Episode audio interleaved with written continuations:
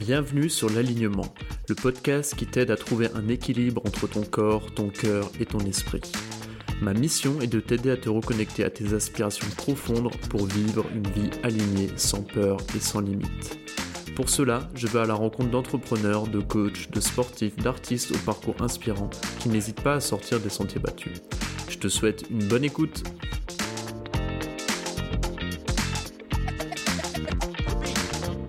Aujourd'hui, j'ai l'immense plaisir d'accueillir Jeff Lopez de Strong Mobility sur l'alignement. Jeff est passionné par la science de la longévité et la forme durable, et ça, ça me parle. Son métier, remettre en forme des dirigeants d'entreprise qui se sont laissés aller avec une approche holistique et minimaliste de la santé. Son mantra, le voici. Tenez-vous prêt, sois fort, souple et endurant sans t'épuiser à l'entraînement. Ce que j'ai adoré chez Jeff, c'est vraiment son approche globale de la santé et de la performance. Et en plus, vous savez évidemment que ça me parle sur l'alignement. J'aime cette vision de la polyvalence et cette approche qui s'inscrit sur le long terme. Pour les connaisseurs, Jeff est aussi certifié Strong First Elite et Oxygen Advantage. Donc vraiment, c'est quelqu'un qui a énormément de background scientifique. Dans cet épisode d'une grande richesse, vous allez voir, on a échangé sur différentes thématiques. La première, son parcours d'entrepreneur et sa vision de coach. La deuxième, les différentes dimensions de son approche de longévité donc notamment le travail de force, la respiration, l'alimentation, le mouvement et le travail d'endurance. Et le dernier point qu'on a exploré, c'est son approche pour amener à un changement durable, à l'opposé de toutes les approches euh, régimes, programmes qu'on abandonne en cours de route. Vraiment, vous allez voir, il a une approche minimaliste qui va droit au but. Moi, ça me plaît beaucoup. Et je pense que vous allez vous régaler avec cet épisode. Je vous souhaite une très belle écoute et puis on se dit à très vite. Jeff, je suis très très heureux de t'avoir ce matin sur le podcast Alignement. Tu, je résonne avec beaucoup de tes sujets de prédilection. Ton approche et ton parcours m'ont beaucoup inspiré, beaucoup touché. Et à vrai dire, je suis tombé sur ton site Strong Mobility vraiment par hasard en, en essayant de, creuser le sujet de la tolérance au CO2, qui est un sujet assez technique dans, le, dans la respiration, parce que tu es aussi certifié euh, à plusieurs méthodes de respiration et la respiration a une grande place dans ton cœur. Euh, et, vraiment, j'ai apprécié chez toi plusieurs choses. Euh, la première chose, c'est que tu as une approche de l'humain et de la santé qui est très holistique, euh, avec beaucoup de thématiques qui, moi, me, me parlent et qui me paraissent essentielles, comme la respiration, le mouvement, la force, la nutrition, l'endurance. Donc on aura l'occasion d'en parler. Et, aussi, ce que j'ai beaucoup apprécié chez toi, c'est que tu euh, es aussi entrepreneur, que tu as eu une expérience euh, de vie et que tu étais pas toujours au top de ta santé. Et ces dernières années aussi où tu as été amené à prendre un cheminement pour retrouver la santé. Donc ça, j'ai trouvé ça génial et, euh, aussi que tu as vraiment euh, à cœur d'avoir une approche assez pédagogique et scientifique. Et j'invite tout le monde à aller regarder ton travail sur ton site déjà en, préambule parce que c'est top, euh, c'est très bien expliqué. Euh, tu es un très bon vulgarisateur, bravo pour ça. Euh, ce que je voulais qu'on aborde un petit peu au début du podcast, moi j'aime bien toujours euh, essayer de comprendre un peu pourquoi mes invités, comment ils sont arrivés à, sur le chemin de la santé, sur le chemin de ce qui les anime dans leur vie. Toi, quel a été un peu ton, ton parcours? Comment t'en es arrivé à t'intéresser à la santé, être la personne que tu es aujourd'hui? Vaste question, je sais. Vaste question, je vais essayer de pas durer euh, trop longtemps, mais si je reprends en partant... Euh, tu peux, on a le temps hein, sur ce podcast. Ouais, ouais. Euh, bon, j'ai 46 ans, donc ça remonte à, à très loin quand j'étais quand j'étais enfant et ado. À cette époque-là, euh, j'étais pas du tout sportif. Je hmm. n'aimais pas euh, le sport, je voyais pas l'intérêt d'aller transpirer, etc. Mais à l'époque, c'était pas très grave parce que on bougeait quand même beaucoup, on était encore beaucoup dehors. Il y avait euh, au début des ordinateurs ou des consoles, mais on n'était pas tellement dessus. On n'était pas sur les téléphones, donc de toute façon, même les non sportifs étaient quand même assez actifs. Mmh. Donc, point de vue-là, ça allait. Et puis en fait, en grandissant autour de de la vingtaine, quoi, quand j'ai été étudiant, là, j'ai commencé à pratiquer euh, les arts martiaux qui me plaisaient plus, qui étaient plus dans ma dans mon approche euh, de, de, l'activité physique qui me qui me plaisait, c'était aussi un peu général. Quoi. Il y a, il y a l'aspect physique, il y a l'aspect un peu mental, philosophique, on va dire, mmh. l'inspiration de Bruce Lee, etc. Et ça, ça m'a fait aimer l'activité physique. Et là, je suis devenu beaucoup plus actif, beaucoup plus sportif. Et ça a duré ben, pendant, pendant euh, pas mal d'années, jusqu'à ce que euh, je travaille.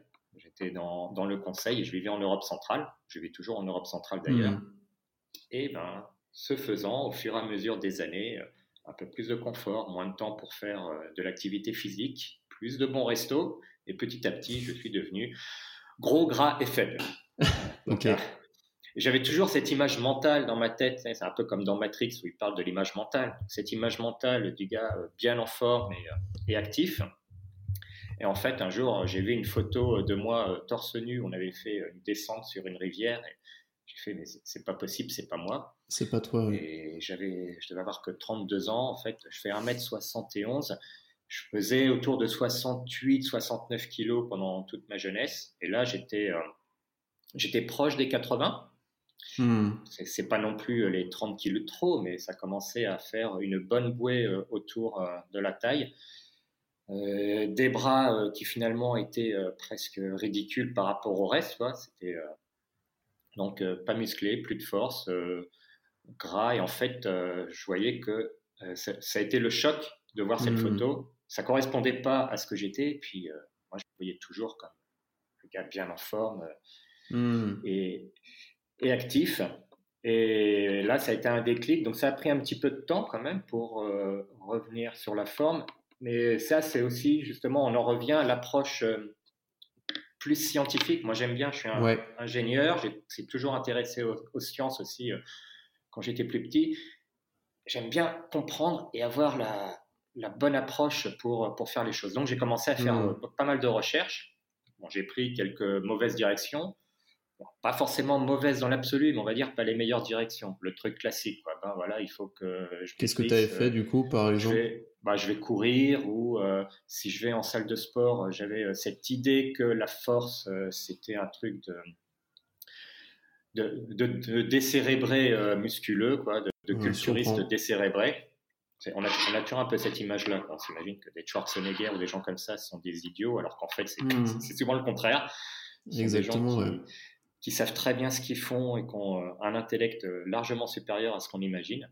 Hmm. En fait, j'avais cette image euh, là, et en fait, pour être en forme, il faut courir. Pour être en forme et maigrir, il faut courir. C'est ce qu'on entend souvent, hein, effectivement, tu as raison. C'est ce qu'on continue à entendre. Hein. sauf que quand on a même que 10 ou 15 kilos de trop et qu'on va courir, en général, on n'aura pas forcément la bonne technique, on va s'abîmer les genoux. Et le problème de la course, c'est qu'en fait, on devient très vite efficient. Le corps, il est parfaitement adapté justement à courir.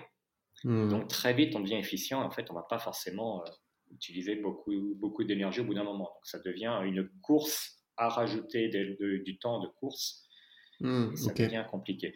en cherchant un petit peu, euh, je suis tombé à l'époque sur euh, des ouvrages de Pavel Tsatsouline, notamment, donc, qui n'est pas forcément très connu par le grand public le grand public connaît au moins euh, un des outils qu'il a permis de repopulariser, qui est le kettlebell.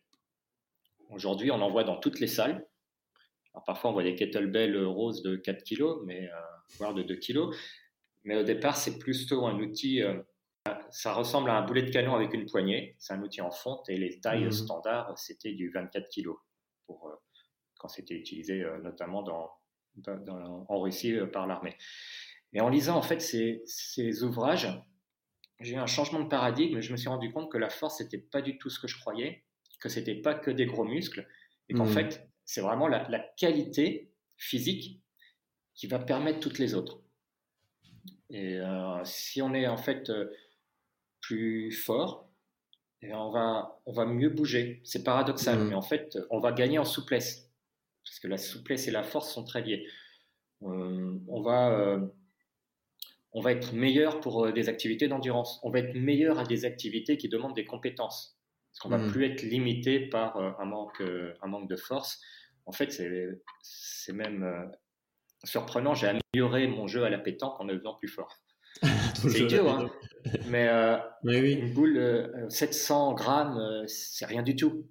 Mais quand 700 grammes, ça pèse, bah forcément, tu es moins précis. Quand c'est plus rien du tout, ben, tu peux vraiment être euh, concentré sur la technique et sur la qualité du geste et pas te préoccuper. Ah, j'arriverai jamais à lancer ça à 10 mètres. Oui, effectivement. 10 mètres, c'est la limite à la pétanque, mais bon, voilà l'idée. Mais j'ai aussi, en continuant un peu dans, cette approche que j'aimais beaucoup avec euh, Pavel, alors dans les premiers ouvrages, il citait beaucoup d'après les études, etc. Il, il rentrait pas trop dans le détail. J'ai eu l'occasion de le rencontrer, notamment à différents séminaires plus tard il est beaucoup dans l'étude, euh, dans les études de ce que beaucoup de, de grands coachs russes et américains ont fait. Et il a beaucoup analysé ça. Et en fait, il a fait du, ce qu'on appelle du reverse engineering. Et ça m'a hmm. beaucoup plu après dans cette approche parce que j'ai trouvé une approche qui était très, très carrée, très justifiée, très bien expliquée, qui va dans la physiologie, mais qui va aussi beaucoup dans l'expérience. Hmm. Donc, c'est après expérimenter, euh, vraiment euh, aller voir si ça fonctionne selon les différents profils. Et je me suis dit, bah, finalement, je vais arrêter de simplement euh, prendre mes chaussures, aller courir bêtement. Je vais déjà commencer à développer la force. Et la force, c'est aussi une, manière de le développer où, typiquement, bah, j'arrivais dans la salle au début et j'allais de machine en machine en faisant mes trois séries de 12 avec des hmm. poids assez légers parce que si je mets des gros poids, non, c'est pas possible, je ressemblais à Schwarzenegger. C'était l'idée encore qu'on avait. Ce qui est amusant parce que si c'était si facile que ça, tout le monde ressemblerait à Schwarzenegger. C'est ça. Ce n'est pas le cas. Et en fait, ça m'a changé mon paradigme en disant, en fait, je vais faire moins de séries, des séries moins longues, beaucoup plus lourdes. En fait, je vais développer la force et pas nécessairement la masse musculaire. Hmm. on développe toujours un petit peu, mais c'est pas ça ne devient pas l'objectif. L'objectif n'est plus esthétique, mais devient pratique. Hmm, c'est ça qui m'a amené dans ce monde-là. Et ensuite, euh, ben, ça m'a amené aussi à suivre un petit peu son approche euh, du développement de la souplesse, qui était complètement à l'opposé de ce que de ce que beaucoup font encore aujourd'hui dans les salles de sport. On essaie de s'étirer, alors qu'en fait, il faut apprendre à à contrôler d'un point de vue euh, neuromusculaire. Nos muscles, c'est la, hmm. la, force, c'est la tension. Et euh, la qualité de mouvement, notamment avec la souplesse, avec cette capacité à le relâcher. Hmm. ça, a complètement changé mes approches et euh, ben, j'ai mis le pied dans l'engrenage. Je suis devenu certifié Strong First, instructeur Strong First Kettlebell niveau 1, qu'on appelle le SFG1. Ça, c'était il y a déjà quelques années. Mais ça, ça a été plus comme un défi euh, personnel. J'avais retrouvé la forme, j'étais revenu euh, bien en forme, je me débrouillais bien. Je commençais à avoir un peu un plateau parce que j'avais plus vraiment hmm. d'objectif derrière. Combien de temps est-ce que tu as mis, Jeff? Je me permets de te couper. Combien de temps est-ce que tu as mis pour te remettre euh, en forme, et que tu te sentais nouveau bien? Ça, c'est ma première question. Et, la deuxième, parce qu'il y en a une autre. Est-ce que toi, la source première de ton, ta transformation était purement physique ou est-ce que aussi tu sentais que mentalement, d'un aspect bien-être, d'un aspect psychologique aussi, tu étais plus aussi bien que tu avais pu l'être auparavant? D'un point de Alors la première question, combien de temps? En fait, c'est difficile à répondre parce que ça va dépendre de ce qu'on considère comme euh, la bonne valeur. Je dirais en quelques, quelques mois, en partant euh, mais on voit des résultats rapidement au bout de quelques semaines. Donc c'est difficile de, de, pointer le, le, moment où euh, on. Ouais, je comprends. Je suis plus trop en tête. J'avais 32 euh, ans à l'époque quand je me suis vraiment relancé euh, dans cette conquête de la forme. J'ai suivi un peu les autres directions où je faisais des mouvements avec des haltères de 3 kilos ou des choses comme ça. Mais c'était pas la meilleure manière de faire. Mais ça m'a mis quand même dans la direction de me remettre à faire de l'activité. Hmm, un peu est toujours mieux que rien du tout. Hmm. Et à moins qu'on fasse quelque chose qui, qui entraîne des blessures, c'est jamais négatif. Donc en fait, j'ai retrouvé assez rapidement, j'ai commencé à reperdre du poids, à être un peu mieux. Mais ça a été un peu un, faux départ, ça m'a permis de, de, me sentir mieux. Mais c'est après, quand j'ai vraiment redécouvert ces autres approches, donc ça c'était au bout de quelques mois, que je me suis vraiment focalisé sur le développement de la force et aussi d'une certaine partie de la, souplesse, que là, ça a vraiment décollé. Que ça a On va dire c'était un niveau au-dessus. Hmm, je comprends. Pour euh, des gens qui nous écoutent, je dirais, euh, c'est pas c'est pas grave euh, ce qu'ils font, ce qui compte, c'est de commencer à faire quelque chose, c'est de faire un pas. Exactement. Hmm. Et c'est pas lundi prochain, c'est c'est aujourd'hui. Hmm, c'est ça. de faire un pas. Peut-être sortir dehors et aller marcher pendant une demi-heure. Exactement. Et puis, de toute façon, euh, moi, je me suis rendu compte que c'est impossible de faire, euh, d'avoir au premier coup le, plan parfait. Tu es obligé de te tromper. Et c'est en se trompant et en faisant des erreurs qu'on apprend de nos erreurs et on voit aussi comment on fonctionne. Parce que ce qui fonctionne pour une personne ne fonctionnera pas pour l'autre. Et ce qui a fonctionné pour nous à un moment ne fonctionnera plus euh, dans un autre moment de vie. Ou donc c'est aussi euh, tout est une question de mouvement au final dans la vie. C'est se mettre en mouvement, ne pas forcément vouloir faire tout parfait, euh, et après avoir l'humilité de savoir se remettre en question quand on n'a pas de résultat ou ça nous correspond pas en fait. Donc moi ça me parle beaucoup ton approche. Ouais. Mm. Ouais, et je rajouterais qu'il y a un autre point, tu as, raison sur là, c'est que ça peut fonctionner pour une personne et pas pour une autre. Parce que bon, déjà, on a, on a tous des préférences différentes, on a tous des contraintes différentes. Et pour une même personne, il y a aussi des périodes de la vie où nos contraintes vont être différentes. Et on a aussi un point qu'on oublie souvent, et c'est ça que je vois beaucoup avec, euh, avec des coachs Instagram, donc euh, jeunes, 25 ou 30 ans, euh, donc voilà, après même 35 quand tu es encore très très enfant, et qui ne tiennent pas compte d'un aspect qui est la récupération. Ouais. Et la récupération, on n'en tient pas très compte quand on est jeune, parce que quand on est jeune, on récupère comme ça. Hmm. Et quand tous ceux qui ont dépassé les 40 ans, ou même encore plus les 50 ans, le savent, la récupération, euh, notre capacité de récupération diminue beaucoup avec l'âge, et c'est sans doute la qualité qu'on perd euh, le plus. Hmm, on ne perd pas tellement en force, parce qu'on compare toujours avec euh, des gens qui font les Jeux Olympiques. Évidemment, ils sont plus à leur top. Mais nous, on est tellement loin de notre potentiel, la plupart d'entre nous, qu'on peut gagner en force et même en souplesse euh, pendant des années, euh, même après 60 ans. On peut gagner en endurance pendant énormément d'années, surtout en endurance fondamentale. Donc on est toujours en train de progresser.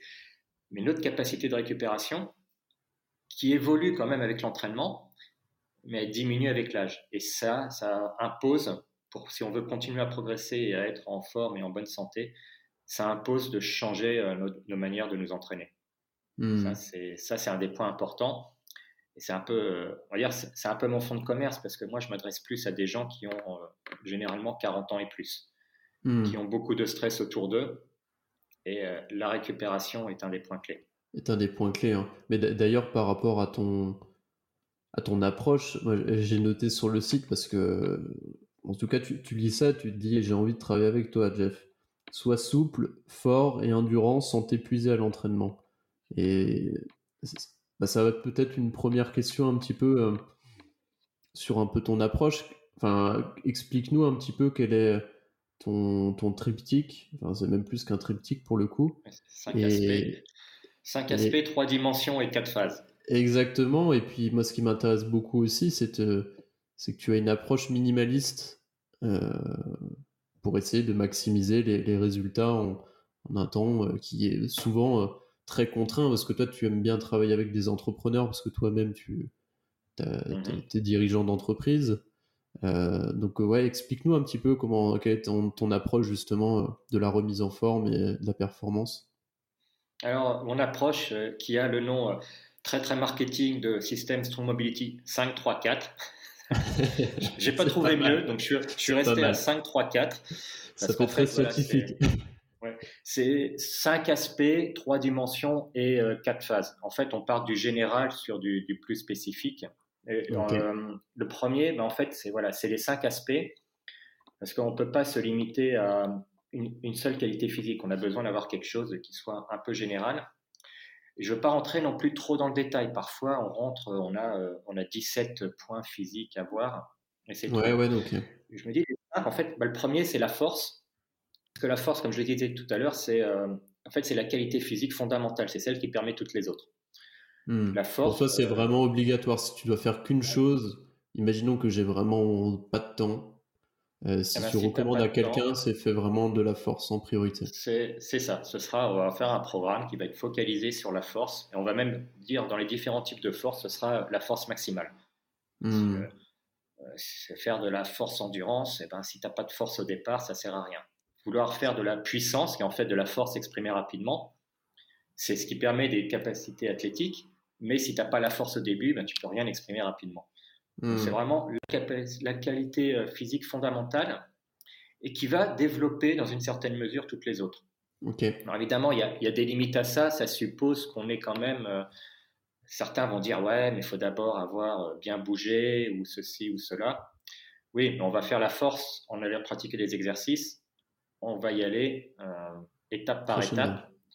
Et on va pas, peut-être pas, si on va prendre l'exemple des, euh, on va prendre la barre olympique, euh, voilà, donc une grande barre où un exercice euh, typique, ça va être le soulevé de terre. Hein. Hmm. On se baisse, on attrape la barre et on se relève avec, qui est un exercice qui, ça pourrait être un des deux exercices qu'on pourrait pratiquer si on se focalise sur la force, hmm. si tu as accès à une barre. C'est pas quelque chose, on va mettre quelqu'un, si, si on voit qu'il n'est pas capable d'avoir le mouvement correct, donc d'aller fléchir les hanches en conservant une position du dos correcte, évidemment, on ne va pas le faire travailler directement sur cet exercice-là. On va aller faire euh, ce qu'on appelle une régression pour s'assurer qu'on ait le bon mouvement pour faire ça. Donc certains vont dire ah il faut faire le mouvement d'abord. Non, on reste focalisé sur la force. On veut développer la force, mais évidemment il y a des prérequis pour pouvoir faire l'exercice. Donc on va s'assurer que la personne ait le prérequis. Ça peut demander d'aller faire des exercices correctifs, hmm. mais ça reste quelque chose qu'on fait pour pouvoir développer ce premier aspect qui est la force. Et ce sera la seule chose, si quelqu'un est vraiment très occupé, bah, peut-être on va ne faire que de la force, hmm, avec les éventuelles régressions pour arriver à faire les, bons exercices. Et, du coup, aujourd'hui, je sais qu'il y a de plus en plus d'études aussi euh, neuroscientifiques et, d'autres domaines qui, montrent que, le travail de force fortement lié à la longévité euh, et que plus on, plus on vieillit, plus on grandit en âge, euh, plus la force est importante aussi dans la longévité, pour la posture, pour le mouvement. ça, c'est vraiment quelque chose que moi je suis de très près. Et aussi, il y a également beaucoup d'études qui montrent qu'aujourd'hui, le, le, travail de force est très lié aussi à, la santé mentale et au bien-être. C'est qu'il y a des effets euh, chimique euh, de, de, libération de certaines hormones de bonheur, de, bien-être. Est-ce que tu peux nous en parler un petit peu de ça aussi? C'est peut-être pour ça aussi que tu priorises la force en plus des qualités athlétiques. Oui, alors il y a, il y a, deux aspects là, effectivement, dans ce que tu viens de parler. Il y a le côté euh, longévité, et alors il y a une méta-analyse qui avait été faite il y a, il y a déjà des années, donc je, pourrais retrouver la source, mais qui montrait qu'en fait, euh, les gens qui étaient plus forts mouraient moins, quelle que soit la mmh. cause. Donc la force était euh, un indicateur de, euh, longévité. une autre étude qui est intéressante montrait qu'en fait, l'un des marqueurs qui permettait de savoir si quelqu'un avait un risque de mortalité, c'était pas euh, des, une étude de, la composition euh, sanguine, c'était pas euh, le rythme cardiaque ou des choses comme ça, c'était même pas un électrocardiogramme, c'était la force de la poigne. De la poigne, ok. Alors, ça a emmené certains à se dire ah je vais travailler ma force de poigne. Ben, en fait non, c'est un indicateur parce que tout le reste allait bien et donc ces personnes-là avaient plus de force. C'est là où on a corrélation, c'est pas nécessairement un lien de cause à effet. Exactement pourtant j'ai quand même un gripper là quelque part. Euh, mais c'est voilà, c'est pas non plus ce qu'il faut travailler, mais c'est un bon indicateur derrière. C'est euh, c'est donc être plus fort faisait que les gens avaient euh, moins de risques de mortalité.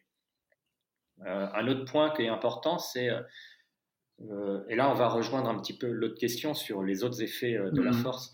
Moi je le vois sur deux choses différentes. Il y a d'une part avec mes élèves que je peux avoir qui vont être donc des gens des cadres en entreprise qui sont très occupés et qui commencent à être hors de forme et je les mets sur un programme de force. Hein. On va en salle, on va faire peut-être des squats, des développés militaires, des choses, des mouvements qui travaillent le corps entier à chaque fois et qui vont être focalisés sur la force. La force, ça va être relatif parce que ce sont des gens qui parfois partent de très bas, donc pour eux, aller faire 30 kg au-dessus de la tête, c'est déjà énorme. Donc, ce n'est pas les, chiffres qu'on va voir dans des salles de powerlifting ou des choses comme ça. Mmh. Mais ils progressent sur ce chemin-là. Et en effet, ben, ils gagnent en, posture. Ils, se tiennent mieux. Et, euh, beaucoup ont avaient des douleurs euh, au niveau du dos qui disparaissent. C'est hmm. paradoxal, ils vont soulever des poids lourds euh, exactement comme les gens. Ah non, surtout, soulève pas avec ton dos. Ils ont soulevé des barres, en fait, ils ont moins mal au dos. Ça, hmm. euh, c'est musclé, ça s'est équilibré.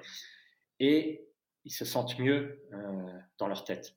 Hmm. Il y, a un sentiment déjà d'avoir un contrôle de son corps qui, qui, qui augmente la confiance en soi. La, la capacité à aller soulever au-dessus de leur tête un poids qui, qui était complètement impossible seulement deux semaines avant, bah, c'est aussi une sensation qui fait que on a une énorme confiance en soi qui arrive. Et euh, je dirais même c'est quelque chose qu'on voit aussi dans, dans, les certifications Strong First. Donc il y a beaucoup de gens qui sont des professionnels, euh, des, coachs, hein, des, des, entraîneurs personnels qui passent la certification, mais il y a aussi des gens qui n'ont pas vocation à aller euh, entraîner des gens derrière. Ce sont des particuliers qui font ça pour le défi. Et c'est aussi, on voit aussi euh, une transformation de ces gens-là. Ils arrivent à la fin, ils ont passé des tests physiques, ont passé des tests pour montrer qu'ils étaient quand même capables d'enseigner, mais ils ont surtout passé des tests physiques. Et tu vois, une, libération et un, sourire euh, jusqu'aux oreilles pour, voilà, j'ai réussi à le faire, j'ai réussi à le passer. Et c'est les gens ont une énorme confiance en eux qui arrivent derrière. Et la confiance en soi, ben, on sait que ça a aussi des effets physiologiques derrière, tout s'entraîne. Hmm. C'est clair. Et puis, tu... il y a aussi un, un autre paradigme, je pense, qui est intéressant, c'est que tu travailles la discipline aussi, qui est pour moi une, une, qualité essentielle. Notamment, bah, tu vois, tu bosses toi avec des cadres, des entrepreneurs, des dirigeants. Et même dans la vie, hein, être, la discipline, souvent, ça peut être un peu mal vu dans notre société. Parce que c'est un peu, un peu chiant, entre guillemets, parce qu'on voit pas vraiment l'intérêt à court terme. Et on s'impose des choses qu'on veut pas, mais vraiment, c'est pour moi aussi le sport et notamment le travail de force. T'apprends aussi à avoir une approche, il y a une notion de discipline, de, protocole, de assez scientifique. Donc je trouve cette, je trouve ça aussi vachement intéressant. Et, là, on en est qu'au premier aspect. Hein. ouais, ouais, non, passionnant, passionnant. Mais la, la force, euh, c'est en effet quelqu'un qui n'a pas le temps. Il faut trouver un travail de force et ça n'a pas besoin euh, d'être compliqué, ça n'a pas besoin d'être beaucoup d'exercices, et ça n'a pas besoin d'être avec beaucoup de matériel.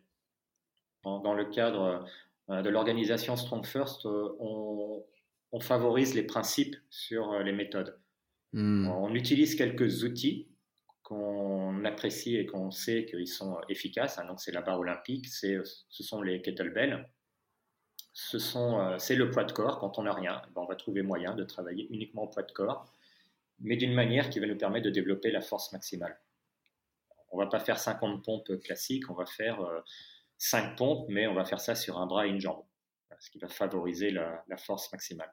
Et ça, en fait, c'est accessible à, tout le monde. On a des progressions qui permettent d'arriver là, et euh, on peut être, on peut faire avec très peu d'exercices et très peu de matériel, très peu de temps, et on n'a pas besoin de transpirer.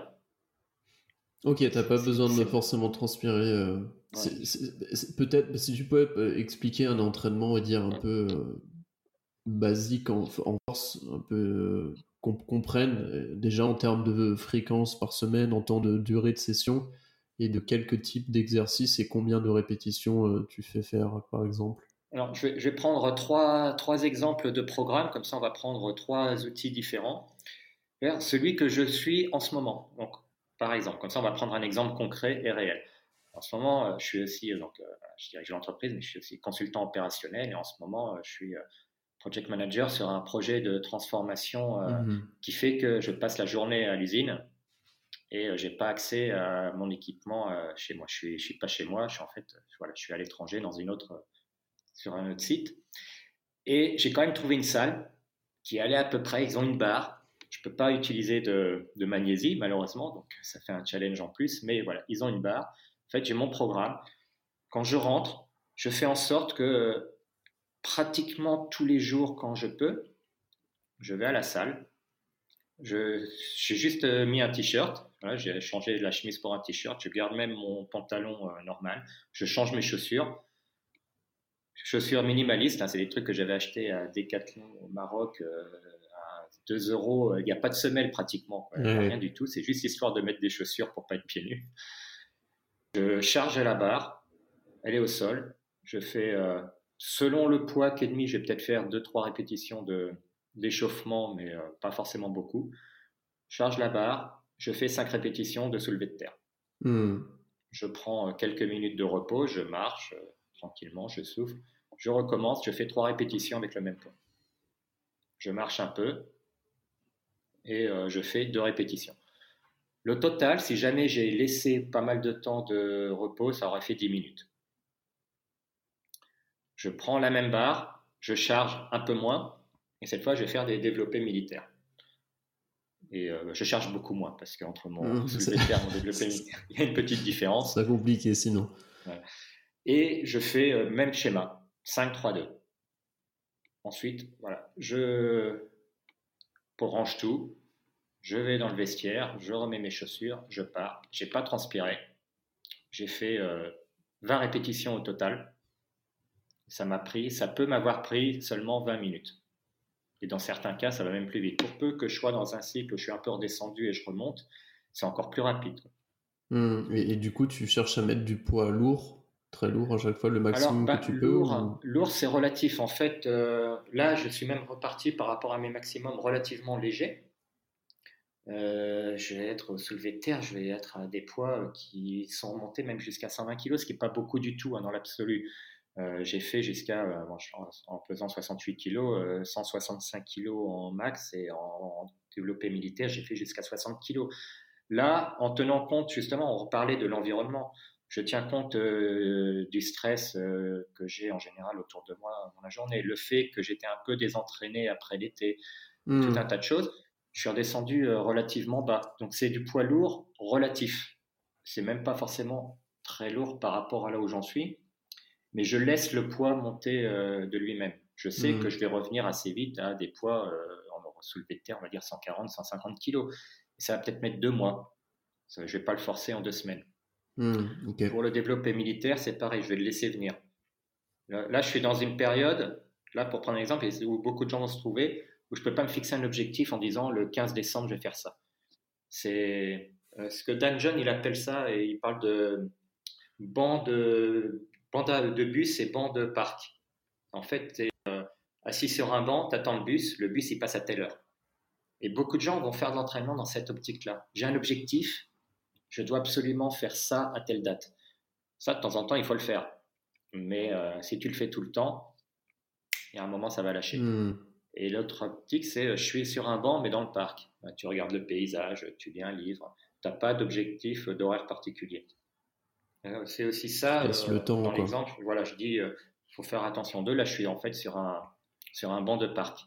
Hmm. Donc ça, c'est quelque chose pour beaucoup de gens qui ont du stress, qui ne savent pas trop comment ils vont s'organiser. C'est par exemple une méthode qui peut être faite. Moi, j'y vais, c'est à peu près cinq fois par semaine quand je peux. Mais si je peux pas y aller, c'est pas grave. La session elle va sauter. Et demain, je vais reprendre. Alors que si tu fais un entraînement fixe euh, trois fois par semaine, c'est ce que je fais parfois avec euh, un programme bien précis, ben, tu n'as pas le choix, tu dois faire ta session. Sinon, hmm. tu as foutu ton plan en l'air. Hmm. Effectivement, donc en gros, tu, tu favorises plutôt la régularité. c'est la euh, constance. Voilà. La constance plutôt, donc il y a les cinq fois par semaine en faisant un rythme où tu fais quoi? Trois séries de 5-3-2, c'est ça Si j'ai hmm. bien compris? Et avec des exercices spécifiques euh, sur de la force assez lourd pour le coup. Ça, c'est un programme en fait qui est de Pavel Tsatsouline, un des livres qu'il a écrit il y a des années. C'est un de ceux que j'avais lu et qui m'avait inspiré, c'est Power to the People. Okay. Il faisait soulever de terre et euh, il faisait un exercice un peu spécial qui est le, side press. Donc on peut remplacer par un simple développé militaire ou développé couché, hein, ça marche très bien aussi. Mais voilà, deux exercices, un schéma 5-3-2. Ensuite, voilà, terminé, on, a, on est à la maison.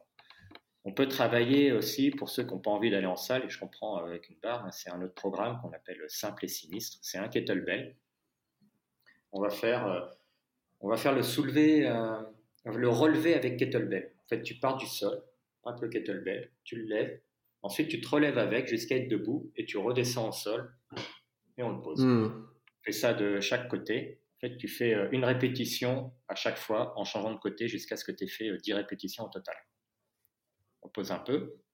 Euh, en fait, ça, c'est le deuxième exercice. Le premier exercice, ce sont des swings. Tu prends un kettlebell et tu fais des swings. Deux exercices. Il y en a un qui va favoriser la puissance, hein, le swing, et un qui va favoriser, on va dire, la, force de maintien. Donc on se hmm. déplace. Et ça, c'est quelque chose qu'on peut pratiquer facilement à la maison. Ça s'apprend. Et ça couvre beaucoup de choses. Tu vas couvrir euh, de la force, tu vas couvrir de l'endurance, de la puissance et de la qualité de mouvement. Parce que le mouvement, le fait de se relever dans certaines positions, ben, il va falloir aussi. Euh, c'est du yoga chargé, en fait. Hmm, et ça, c'est accessible euh, à tout le monde. Voilà, tu peux faire ça à la maison tranquillement. Tu as besoin d'un ou deux kettlebells, ça prend de la, pas de place dans le coin. Génial. Ça demande, bah, ça demande pas de matériel.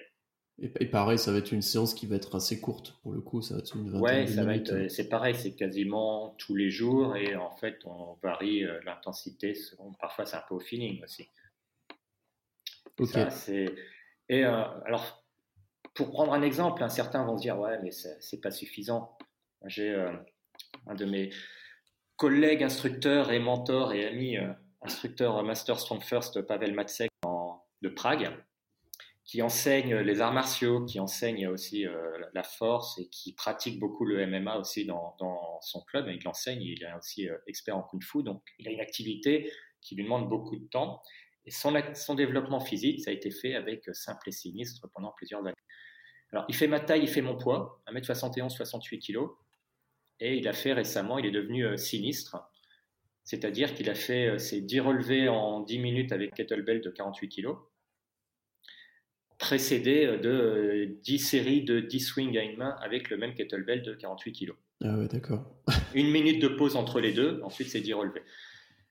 Donc, euh, on peut, quand on arrive à faire ça, je poserai la question à quelqu'un qui dit Ouais, mais c'est pas suffisant comme hmm. exercice, c'est pas complet, etc.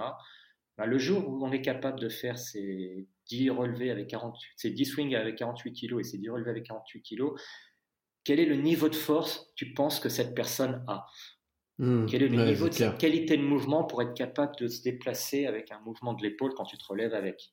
Quel est le niveau de puissance qu'il est capable de mettre aussi peut-être dans des, dans des coups de poing euh, dans sa pratique martiale quand tu peux faire le swing avec puissance avec 48 kg au bout du bras ben, voilà, Il n'y a pas besoin de faire euh, 10 000 exercices différents. Quoi. Préparation mmh, c'est génial. Et voilà. Et ça prend, euh, ça prend pas nécessairement beaucoup de temps. C'est génial. Et tu disais qu'il y a encore une troisième voie, c'est que le, avec le poids du corps aussi. Pour ceux vraiment qui n'ont rien du tout, qui potentiellement n'ont pas envie d'investir, euh, qui se sentent pas d'aller dans une salle parce que c'est pas leur truc. Euh, c'est un des programmes que moi j'ai mis dans. Donc il y a un programme qu'on appelle le Naked Warrior qui est encore de, Pavel Tchatsoulin, donc très mmh. minimaliste dans cette approche. Moi, j'ai mis euh, sur mon site un programme, euh, j'appelle pistolet à pompe. C'était un mauvais jeu de mots parce qu'en fait, on fait des pompes et on fait des pistoles. Ok. Et, euh, et c'est l'objectif à la fin. Mais moi, j'ai fait un programme. En fait, quelqu'un va démarrer. Il n'a pas de matériel. Il n'a pas envie d'avoir du matériel. Il préfère. Il peut faire ça dans sa chambre d'hôtel. Bah, tu démarres. Tu apprends à faire des squats. Les squats à vide au début. Donc déjà, apprendre à les faire correctement. Et puis, bah, pour certaines personnes, surtout qui ont surpoids, déjà faire un squat à vide ça va être une activité de renforcement. Et euh, apprendre à faire des pompes, mais des pompes euh, de la bonne manière. Donc, euh, vraiment, on appelle ça des pompes art size. De l'extérieur, ça ressemble beaucoup. En fait, on va vraiment mobiliser tout le corps, on va faire en sorte que ce soit un mouvement complet. Et ça, voilà, on prend deux exercices, des pompes, des squats, et c'est tout ce que tu fais. Et quand ça devient trop facile, plutôt que d'augmenter le nombre de répétitions, on va prendre le même exercice, mais on va augmenter la difficulté. Euh, les pompes, on va passer sur des pompes à un bras. On peut euh, surélever les pieds pendant un certain temps pour rendre la pompe plus difficile, mais il y a une limite. À un moment, euh, tu te retrouves à la verticale, et ça un exercice complètement différent. Mais là, ce qu'on va faire, c'est qu'en fait, on va jouer sur les leviers. On va faire ça sur un bras, pas à la Rocky où on se tourne complètement, mais vraiment qu'on se fasse, on garde les épaules le plus parallèles possible, et ça va permettre de complexifier hmm. l'exercice. Je comprends, Si ça devient trop facile, ben on va faire la même chose, mais on va lever un pied. Donc là, tu as vraiment la diagonale qui est ta seule. Euh, et là, tu es obligé d'avoir un gainage qui soit parfait. Si tu n'as pas un bon gainage et les bons abdos qui vont avec, ben, tu ne peux pas faire le mouvement. Donc, il y a déjà du boulot le temps d'arriver à ça. Hein. Le temps d'arriver à dire euh, maintenant mes séries de 5 pompes euh, sur un bras, une jambe, c'est facile en fait, je pense que ça atteint un niveau où tu n'as plus de problème pour savoir comment t'entraîner. Ouais, je pense clairement. on pourra trouver d'autres exercices, on va trouver autre chose, mais voilà, pour beaucoup, déjà arriver à faire une pompe sur un bras euh, et une jambe, euh, voilà, c'est déjà un objectif à très très long terme. Donc ça, ça permet un peu à tout le monde bah, déjà d'avoir deux exercices et une progression qui va durer longtemps. Pour le, squat, bah, c'est pareil, à un moment, ben, on passe à un squat sur une jambe. Et ça demande, euh, ça demande une bonne coordination, ça demande une bonne qualité de mouvement, ça demande de la force quand même parce qu'il faut se soulever sur une jambe. Et c'est pareil, euh, après on peut le faire évoluer, euh, tu peux le faire sur une jambe et puis attraper, je sais pas, des gros livres dans les bras et t'alourdir. Mmh. Donc il y a moyen, là on a pris trois outils différents et on développe principalement la force et pour beaucoup, bah, c'est peut-être la seule activité physique dont ils auront besoin pour peu qu'ils ne soient pas sédentaires à côté. Hmm. Et ça, c'est une, nuance que tu fais bien apporter parce que qui n'est pas sédentaire aujourd'hui euh, Compliqué. Pour moi, c'est un des vrais, des vrais sujets aujourd'hui. C'est que la plupart des personnes sont sédentaires. Pas tout le monde, hein, mais euh, notamment, bah, toi, tu accompagnes des entrepreneurs, des cadres. c'est la plupart du temps derrière euh, un ordi toute la journée. Donc, je pense que ça amène aussi peut-être à d'autres parties de ta méthode, j'imagine. Euh, Dis-nous plus maintenant. Bah, en tout cas, merci pour l'explication, pour le travail de force. Je pense que ça a été très clair, très pratique en plus. Donc, je pense qu'il y a pas mal de, pistes euh, pour les gens qui nous écoutent. Et ce que moi j'en retiens, c'est vraiment euh, la, propreté du mouvement et la régularité. Et en plus de la force, quoi. Et en, fait, là, on en revient à un point, parce que je prends sur ma liste des cinq aspects, où euh, il y, a toujours un côté un peu artificiel quand on veut vraiment euh, systématiser, c'est qu'il y a des choses qui sont liées. Alors, je prends le, deuxième aspect qui est le mouvement. J'ai mis mouvement en général parce qu'en fait, euh, je parle de, mobilité et de souplesse. Mobilité, en gros, c'est comment on bouge bien autour de nos articulations, et la souplesse, ça va être quand on va dépasser certaines amplitudes de mouvement quand on veut dépasser je veux dire, les amplitudes normales. Hmm. Et euh, le travail de force, là, tel qu'on le fait, si on le fait de la manière. Moi, je, vais favoriser la qualité du mouvement d'abord. En fait, on va déjà travailler le, mouvement. Donc, on va déjà travailler euh, la mobilité. On va parfois avoir des contraintes de mobilité qui nous empêchent de faire le mouvement de force correctement. Donc, il y a un peu une imbrication quand même déjà entre les, les deux. sont un peu liés. Hmm. Après, dans le mouvement, je vais mettre aussi des niveaux différents. Pour moi, ce qui est important, c'est qu'on ait euh, une bonne mobilité. En fait, il faut une mobilité forte. Ça nous amène à strong mobility. Qu'est-ce que ça veut dire pour les gens qui ne sont pas familiers euh, avec le terme mobilité par rapport à, en comparaison à la souplesse euh, Est-ce que par exemple le yoga fait faire de la mobilité ou pas du tout? Est-ce que voilà, expliquer un petit peu pour ceux qui sont pas familiers ça dépend. Et euh, en fait, il y a beaucoup de définitions différentes qu'on peut trouver de mobilité et souplesse. Donc moi, je vais rester sur des choses euh, assez terre à terre.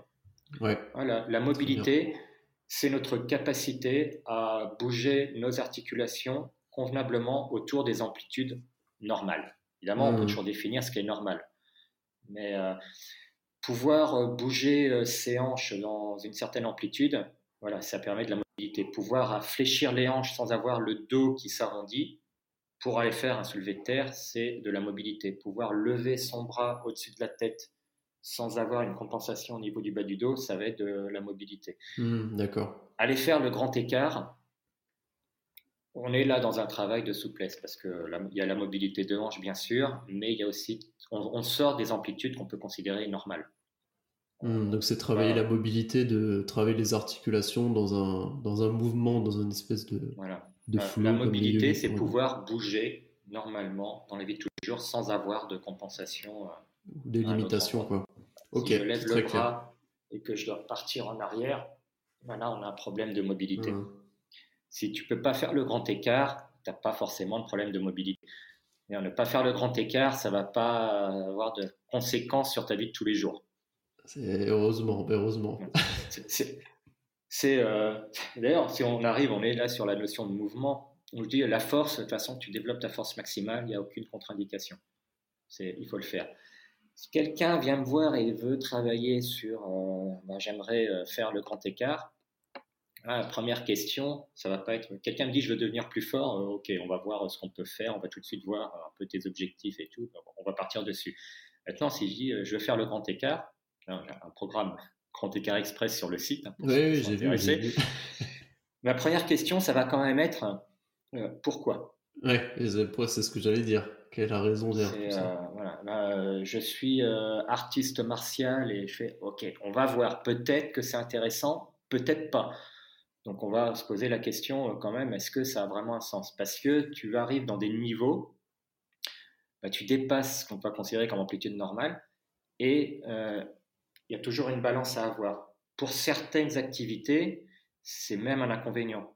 Euh, euh, certaines activités, tu vas pouvoir perdre en fait en, élasticité, euh, donc en, capacité de générer de l'énergie sur de la course. Par exemple, si tu es un hmm. sprinter, je suis pas sûr que faire le grand écart ait un intérêt.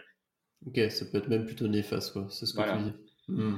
Pour quelqu'un qui fait des arts martiaux, c'est pas forcément nécessaire. Tu n'as pas forcément besoin de donner des coups de pied à la tête. C'est beau dans les démonstrations, mais en pratique, ce euh, c'est pas forcément ce qu'on fait.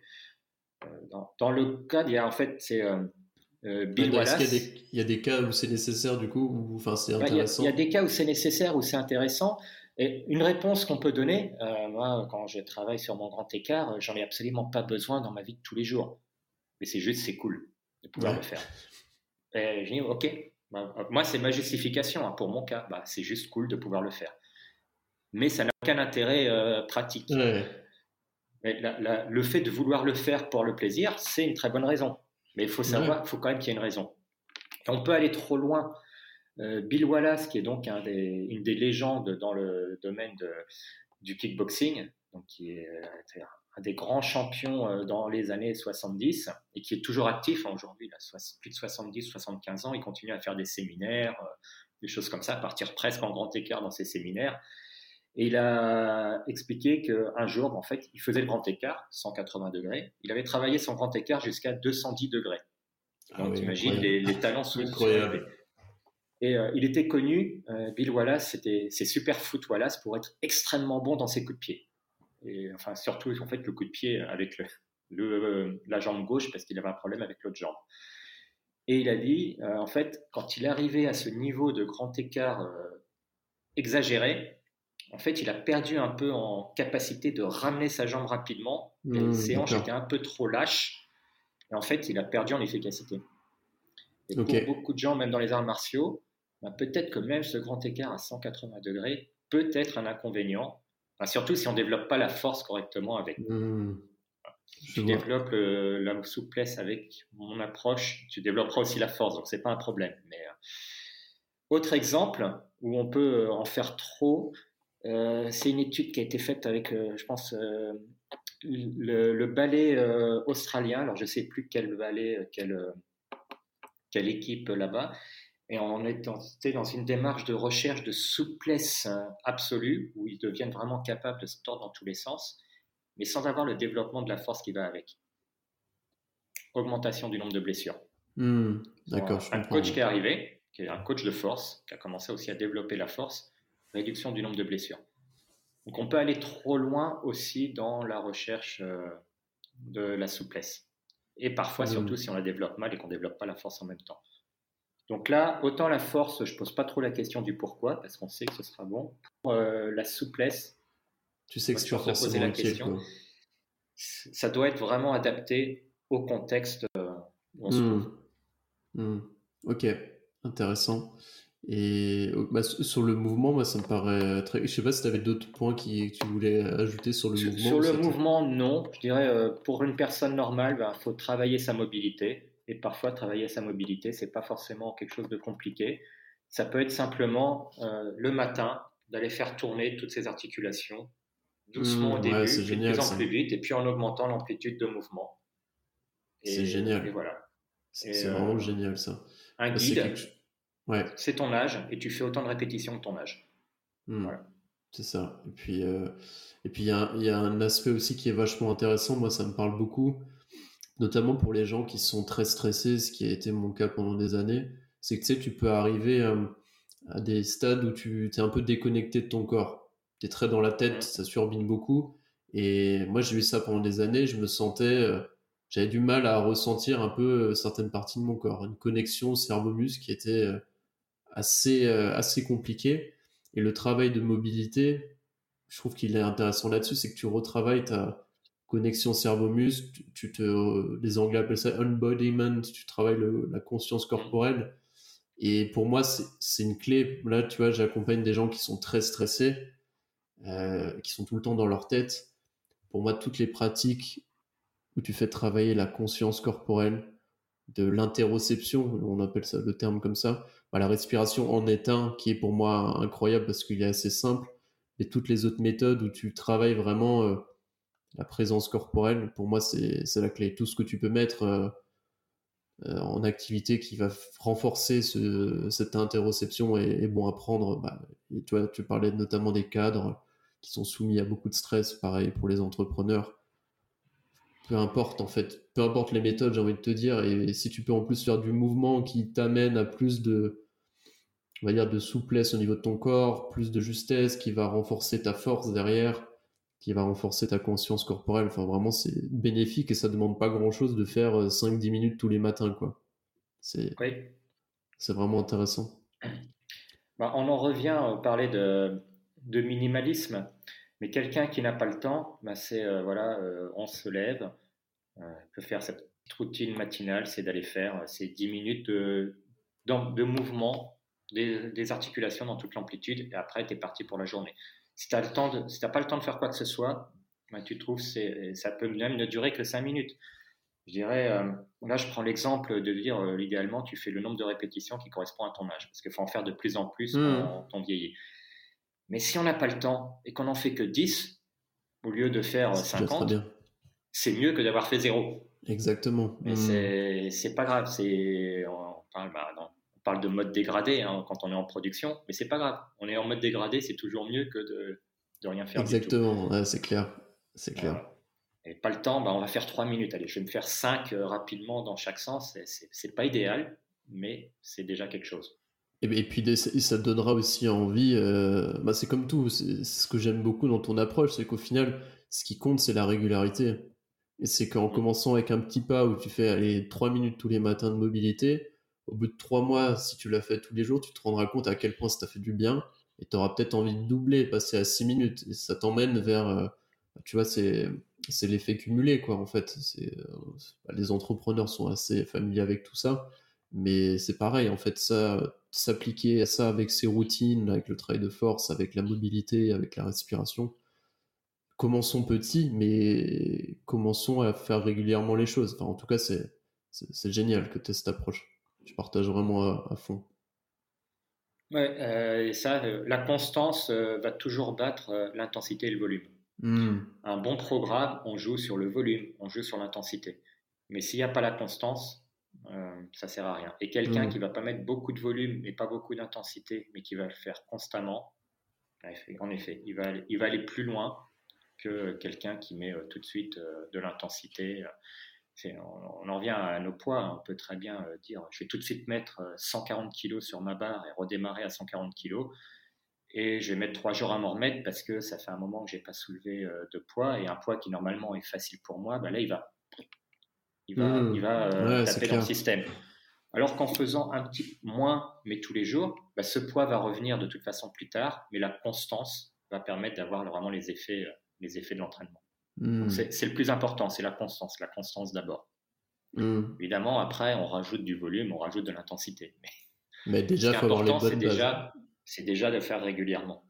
Et, et, et, du coup, me vient une question euh, par rapport à, justement, on parlait de, toi, tu, accompagnes les gens, euh, et toi-même, ça a été ton cas. Euh, tu, voulais vraiment être dans une logique de perdre du poids, de revenir dans un corps fort. Euh, et le travail de force pour toi a été vraiment essentiel. Du coup, je, fais une transition avec un des autres piliers qui pour toi est la nutrition. On entend, tu sais, souvent dire que 80% grosso modo de la prise de masse ou de la perte de, gras est liée à la nutrition et 20% au, travail, euh, on va dire, que tu vas faire à la salle. Est-ce que tu es d'accord avec ça et comment toi, tu, tu c'est quoi ta vision un peu de la nutrition aujourd'hui? euh, non, je suis pas d'accord. je m'en doutais. en fait, euh, c'est une sursimplification. Je pense que hmm. quand on dit ça, c'est bien, c'est pour dire aussi que bah, tu peux faire tout le sport que tu veux. Si tu bouffes n'importe comment, hmm, oui, c'est ça. ça. va pas aider. Donc de ce point de vue-là, ouais, on pourrait dire 80%, 20%. Mais dire que c'est 80% la nutrition, euh, non. Et euh, là, on peut utiliser l'idée de l'approche holistique. Pour moi, c'est un ensemble. Et c'est pas euh, tant de pourcents la nutrition et tant de pourcents l'entraînement. C'est en fait, si tu fais que l'un ou que l'autre, ben, si, tu fais 80% c'est l'un et 20% c'est l'autre, on va faire, on va appliquer la loi de Pareto. Hmm. On va se concentrer sur les 80% qui nous donnent les résultats. Et si tu fais que de la nutrition, ça va pas. Euh, si tu manges super bien, mais que tu ne bouges hmm. pas, euh, ton corps il n'a pas de signal, il n'a pas besoin de faire ça. Donc, de toute façon, il va stocker euh, n'importe comment. Si tu fais que de l'entraînement, mais que tu n'as pas la nutrition qui te permet de profiter de cet entraînement-là, tu vas pas avoir de résultat non plus. C'est la combinaison des deux, c'est une synergie entre les deux. Donc, il faut faire les deux. Après, pas trop se prendre la tête avec savoir quel est le pourcentage de contribution de chacun. Oui, euh, L'entraînement, il te permet de devenir euh, plus fort. Et la nutrition, là, euh, j'ai un problème souvent avec la nutrition telle qu'elle est présentée, parce que c'est présenté d'une manière, justement, 80% nutrition, 20% entraînement, ça nous ramène au côté utilitaire de la nutrition. Mmh. la nutrition, c'est souvent vu, ben, ça t'apporte l'énergie et ça t'apporte les briques de construction pour le corps, qui est une approche ultra utilitaire. Et ça entraîne que ben, beaucoup vont échouer parce que c'est pas tenable, parce que tu vas te mettre à suivre un régime. Alors, soit un régime pour une période limitée, on sait très bien que les régimes privatifs, euh, ça entraîne l'effet yo-yo. Hmm. c'est 90% euh, ou 80%, 90% des gens qui reprennent plus que ce qu'ils ont perdu après un régime. Donc, on sait que ça ne marche pas. Et ça, c'est parce qu'on fait une approche utilitaire pour une période limitée. Et il y a aussi, euh, dans beaucoup de méthodes de nutrition euh, qu'on va voir, on est sur ce côté utilitaire. Quelle que soit la méthode, hein. on peut avoir euh, le régime cétogène, on peut avoir le jeûne intermittent, on peut avoir des régimes hypercaloriques ou ceci ou cela. Et on reste concentré sur je fais ça parce que parce que le, le glycide c'est pas bon, ou alors c'est le gras qui est pas bon, ou alors euh, c'est pas bon de manger euh, une seule fois par hmm, jour, ou alors c'est pas bon de manger cinq fois par jour. On est dans un côté utilitaire. C'est euh, voilà, je vais utiliser ça pour aller dans mon corps et pour me donner de l'énergie et euh, dans du corps. Mais la nutrition est justement dans un cadre de santé aussi, de santé de manière générale. C'est pas que ça. C'est je suis français et moi, j'aime la gastronomie. la nutrition, c'est aussi, c'est de repas, c'est du plaisir. Et si on, on, continue à conserver déjà cette notion de plaisir gastronomique et de plaisir social, c'est un, voilà, un, repas en famille, c'est un repas avec des amis, mmh. et qu'on arrête de voir uniquement ça d'un point de vue utilitaire, ça devient beaucoup plus facile d'utiliser la nutrition aussi pour son aspect utilitaire. Mmh, c'est clair. On continue à conserver et on peut se faire plaisir avec, euh, avec de la nourriture qui est bonne. On pas, et on n'a pas besoin de se priver. Ça veut dire qu'il faut changer notre approche et en fait, au lieu de se dire euh, je vais appliquer telle méthode parce qu'un tel l'a fait et que ça marche bien, on va voir quelle est l'habitude que je dois changer petit à petit dans ma nutrition pour que c'est aille dans la bonne direction. Hmm, du coup, est-ce que tu as, une, une approche où tu. Je trouve ça hyper intéressant parce que c'est un peu. Moi, mon cheminement, tu sais, j'ai testé pas mal de méthodes bah, comme tu disais, le cétogène, euh, un peu de VG, euh, euh, le paléo. Et au final, tu as totalement raison, c'est quand tu es dans un régime restrictif, tu te retrouves à être en privation et à être des fois pas bien parce que tu es dans un repas de famille, tu sais que ah bah, tu peux pas manger de pâtes. Alors du coup, si tu vas pas être bien, tu vas pas être connecté avec les autres personnes à table dans le repas. tu as l'impression de te priver. Donc, je suis totalement d'accord avec euh, cette approche-là. Et est-ce que tu dirais que toi, un peu, ton, ton approche du coup, ça serait plutôt de d'aller chercher ce qui te fait du bien, écouter ton corps, ce qui te fait du bien, tout en respectant certains principes qui sont, euh, j'imagine, euh, pour favoriser des produits plutôt locaux, euh, manger plutôt sain, éviter tous les produits industriels, euh, manger assez de protéines, assez de bons gras. Euh, comment, comment ça, ça se concrétise, matérialise chez toi? Je, dirais que concrètement, effectivement, tu as raison sur le truc. On va essayer de respecter certains grands principes. Hmm. Et encore une fois, on va éviter de mettre un curseur bien, pas bien. Il n'y a, pas en soi de mauvais aliments il n'y a pas non plus d'aliments miracles. Il y a des aliments qui. Bah, un principe, effectivement, c'est d'aller prendre le moins transformé possible. En général, c'est une bonne approche. Euh, si tu manges tous les jours euh, euh, des pizzas industrielles, évidemment, au bout d'un moment, on va dire, voilà, il n'y a pas besoin d'être très très calé pour se douter que c'est pas la meilleure solution. Pas, pas top, si tu prends des aliments qui sont le moins transformés possible, ou alors, mais qui peuvent être quand même transformés. Euh, je sais qu'il y a beaucoup de gens euh, qui euh, ne supportent plus les produits laitiers, etc. Mais pour moi, un fromage, oui, c'est un produit transformé, mais ça reste quand même relativement. C'est pas le même niveau de transformation que quelque mmh, chose qui est passé en milieu industriel. Et on va respecter bah, ce principe-là sans pour autant se priver si tu as envie, euh, moi ça m'arrive aussi hein, même d'acheter une pizza euh, qui est congelée et de la mettre dans le four. Euh, et voilà, c'est aussi, parfois on se fait plaisir. Et pour quelqu'un qui, qui a besoin d'améliorer sa nutrition, je trouve qu'on est souvent dans des injonctions de qu'est-ce qui est bien ou qu'est-ce qui n'est pas bien. Mmh, ça décourage beaucoup de monde. Il y a aussi un aspect, un aspect pratique. Quelqu'un qui est en déplacement, qui est dans un hôtel et qui ne peut pas se faire à manger, il est obligé d'aller au restaurant. Donc, euh, tu as aussi des limites dans ce que tu peux, euh, dans ce que tu peux contrôler. Euh, beaucoup de gens, c'est un problème financier. Parce que c'est facile de dire il faut manger bien, il faut manger bio, il faut manger local. Mais quand tu as une famille avec 3-4 enfants et que tu as un petit revenu, ben, aller au supermarché et mmh. prendre le truc industriel, c'est quand même bien pratique. Mais tu n'as pas, pas beaucoup de choix. Il faut qu'on tienne compte de, de différentes contraintes qu'on peut avoir et l'idée, c'est de, voir en fait, ben, d'identifier dans notre manière de manger, ben, quels sont les, qu'est-ce que je peux faire mieux euh, la prochaine fois. c'est l'approche de Precision Nutrition euh, qui forme des coachs en nutrition. Et c'est, l'idée, c'est pas d'avoir la, la solution est différente pour chacun, puis c'est de faire un peu mieux à chaque fois. Par exemple, mmh. exemple concret. Euh, tu prends le matin un café sucré à la crème avec un croissant solution idéale santé et bon indice nutritionnel, ben maintenant tu vas prendre un thé, euh, un thé vert sans rien d'autre.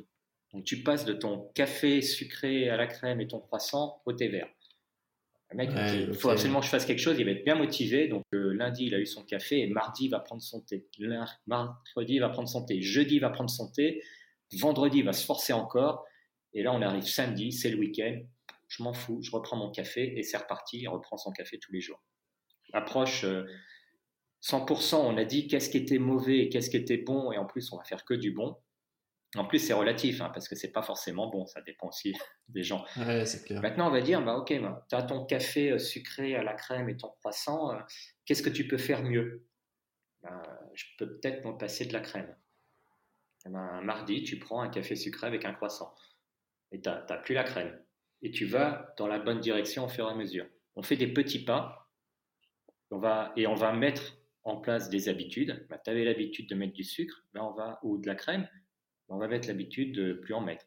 Puis peut-être que dans trois mois, eh bien, tu auras juste ton café euh, noir euh, sans rien et ton croissant, ce sera une fois par semaine. Mais on a été dans la mmh. bonne direction. On ne se prive pas parce que c'est, on met en place une habitude, donc c'est pas non plus privatif et c'est tenable, c'est faisable.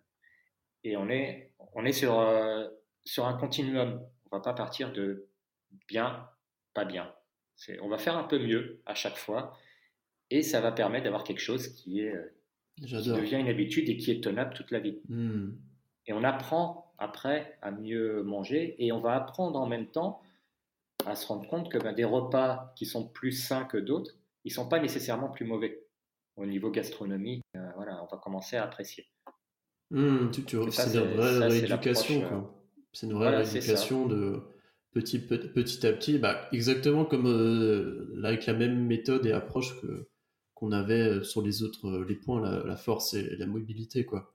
C'est, et c'est marrant dans ton exemple parce que tu te dis quand même, passer de, d'un café sucré à un thé, pour beaucoup de gens, ça paraît facile parce qu'on n'a même pas parlé encore de passer sur un régime cétogène, machin, vegan. Et, je comprends tout à fait. C'est, ça peut être vraiment très difficile et les gens arrêtent. Euh, arrête très vite. Donc je trouve que c'est super. Et puis tu es dans une posture aussi, toi, en tant qu'accompagnant, bah, en fait, tu, tu, respectes aussi le, la zone d'adaptation de la personne qui, euh, bah, peut-être pour ça peut être trop compliqué, quoi. Et tu t'inscris dans le temps long, ce qui amène du coup, toi, j'imagine, à, suivre les personnes sur un temps un peu plus long, euh, plutôt que juste dire, tu sais, il y a beaucoup de diététiciens, naturopathes, c'est généralement c'est plié en, en deux séances et une des raisons, bah, il y en a pour qui euh, je comprends, les naturopathes, j'entends souvent, tu sais, sur les rééquilibrages, l'objectif c'est qu'on vous rende autonome, ce qui pourrait être une cause très louable, hein, euh, et je trouve ça très intéressant. Mais pour le coup, euh, effectivement, je serais curieux de savoir qui a suivi hein, le régime au-delà de trois semaines, quoi. donc toi, effectivement, tu penses qu'il y a un vrai travail de... En fait, au final, un coach en nutrition comme toi, tu vois, c'est vraiment un travail de petit à petit d'accompagnement euh, sur du temps long, euh, faire progresser et faire comprendre par soi-même les principes et qu'au final, arrêter de mettre du sucre à, tort et à travers, ça me fait du bien et au final, c'est même meilleur ce que je mange. Quoi.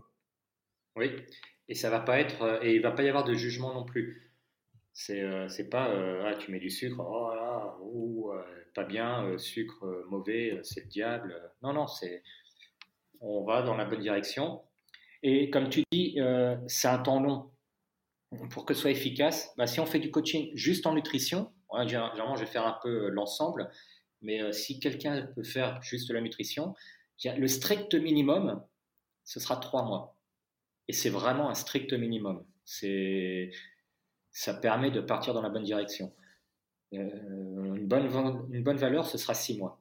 Mmh. Et le mieux, c'est un coaching sur un an.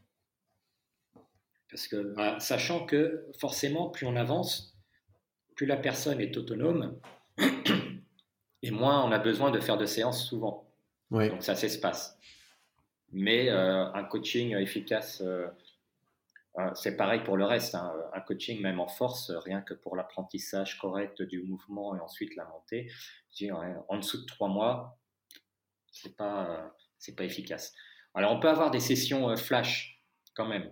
Peut avoir quelqu'un qui va venir, que ce soit pour euh, force, mouvement, nutrition, n'importe quoi, qui va avoir un problème précis, qui va avoir besoin de correction ou de contrôle de qualité de, ce qu'il fait. Donc, on peut avoir une session unique. Mais c'est quelqu'un qui a déjà un bagage, qui va faire une session pour vraiment les travailler sur un aspect précis. Mmh, d'accord, Mais si on fait vraiment un accompagnement, trois mois, c'est le strict minimum et euh, pour moi, il faut faire du 6 mois, un an. Il faut vraiment se mmh. dire qu'on est dans le temps. sur du temps long. Et ouais, c'est vachement, En deux semaines, euh, obtenez ceci en deux semaines. Euh, bah c'est une catastrophe. Malheureusement, c'est aujourd'hui un peu, tu as la norme. C'est quand tu vas sur les réseaux sociaux, sur Instagram, c'est obtenir des abdos en six semaines, faites un handstand en, en trois semaines, faites le grand écart en une semaine. tu vois, c'est un peu, tu vois, c'est un peu la tendance qu'on voit partout. Et, du coup, je pense qu'il y a beaucoup de gens qui tombent un peu dans le piège. En fait, on, pense que c'est possible parce qu'on voit un avant-après d'un mec qui l'a fait.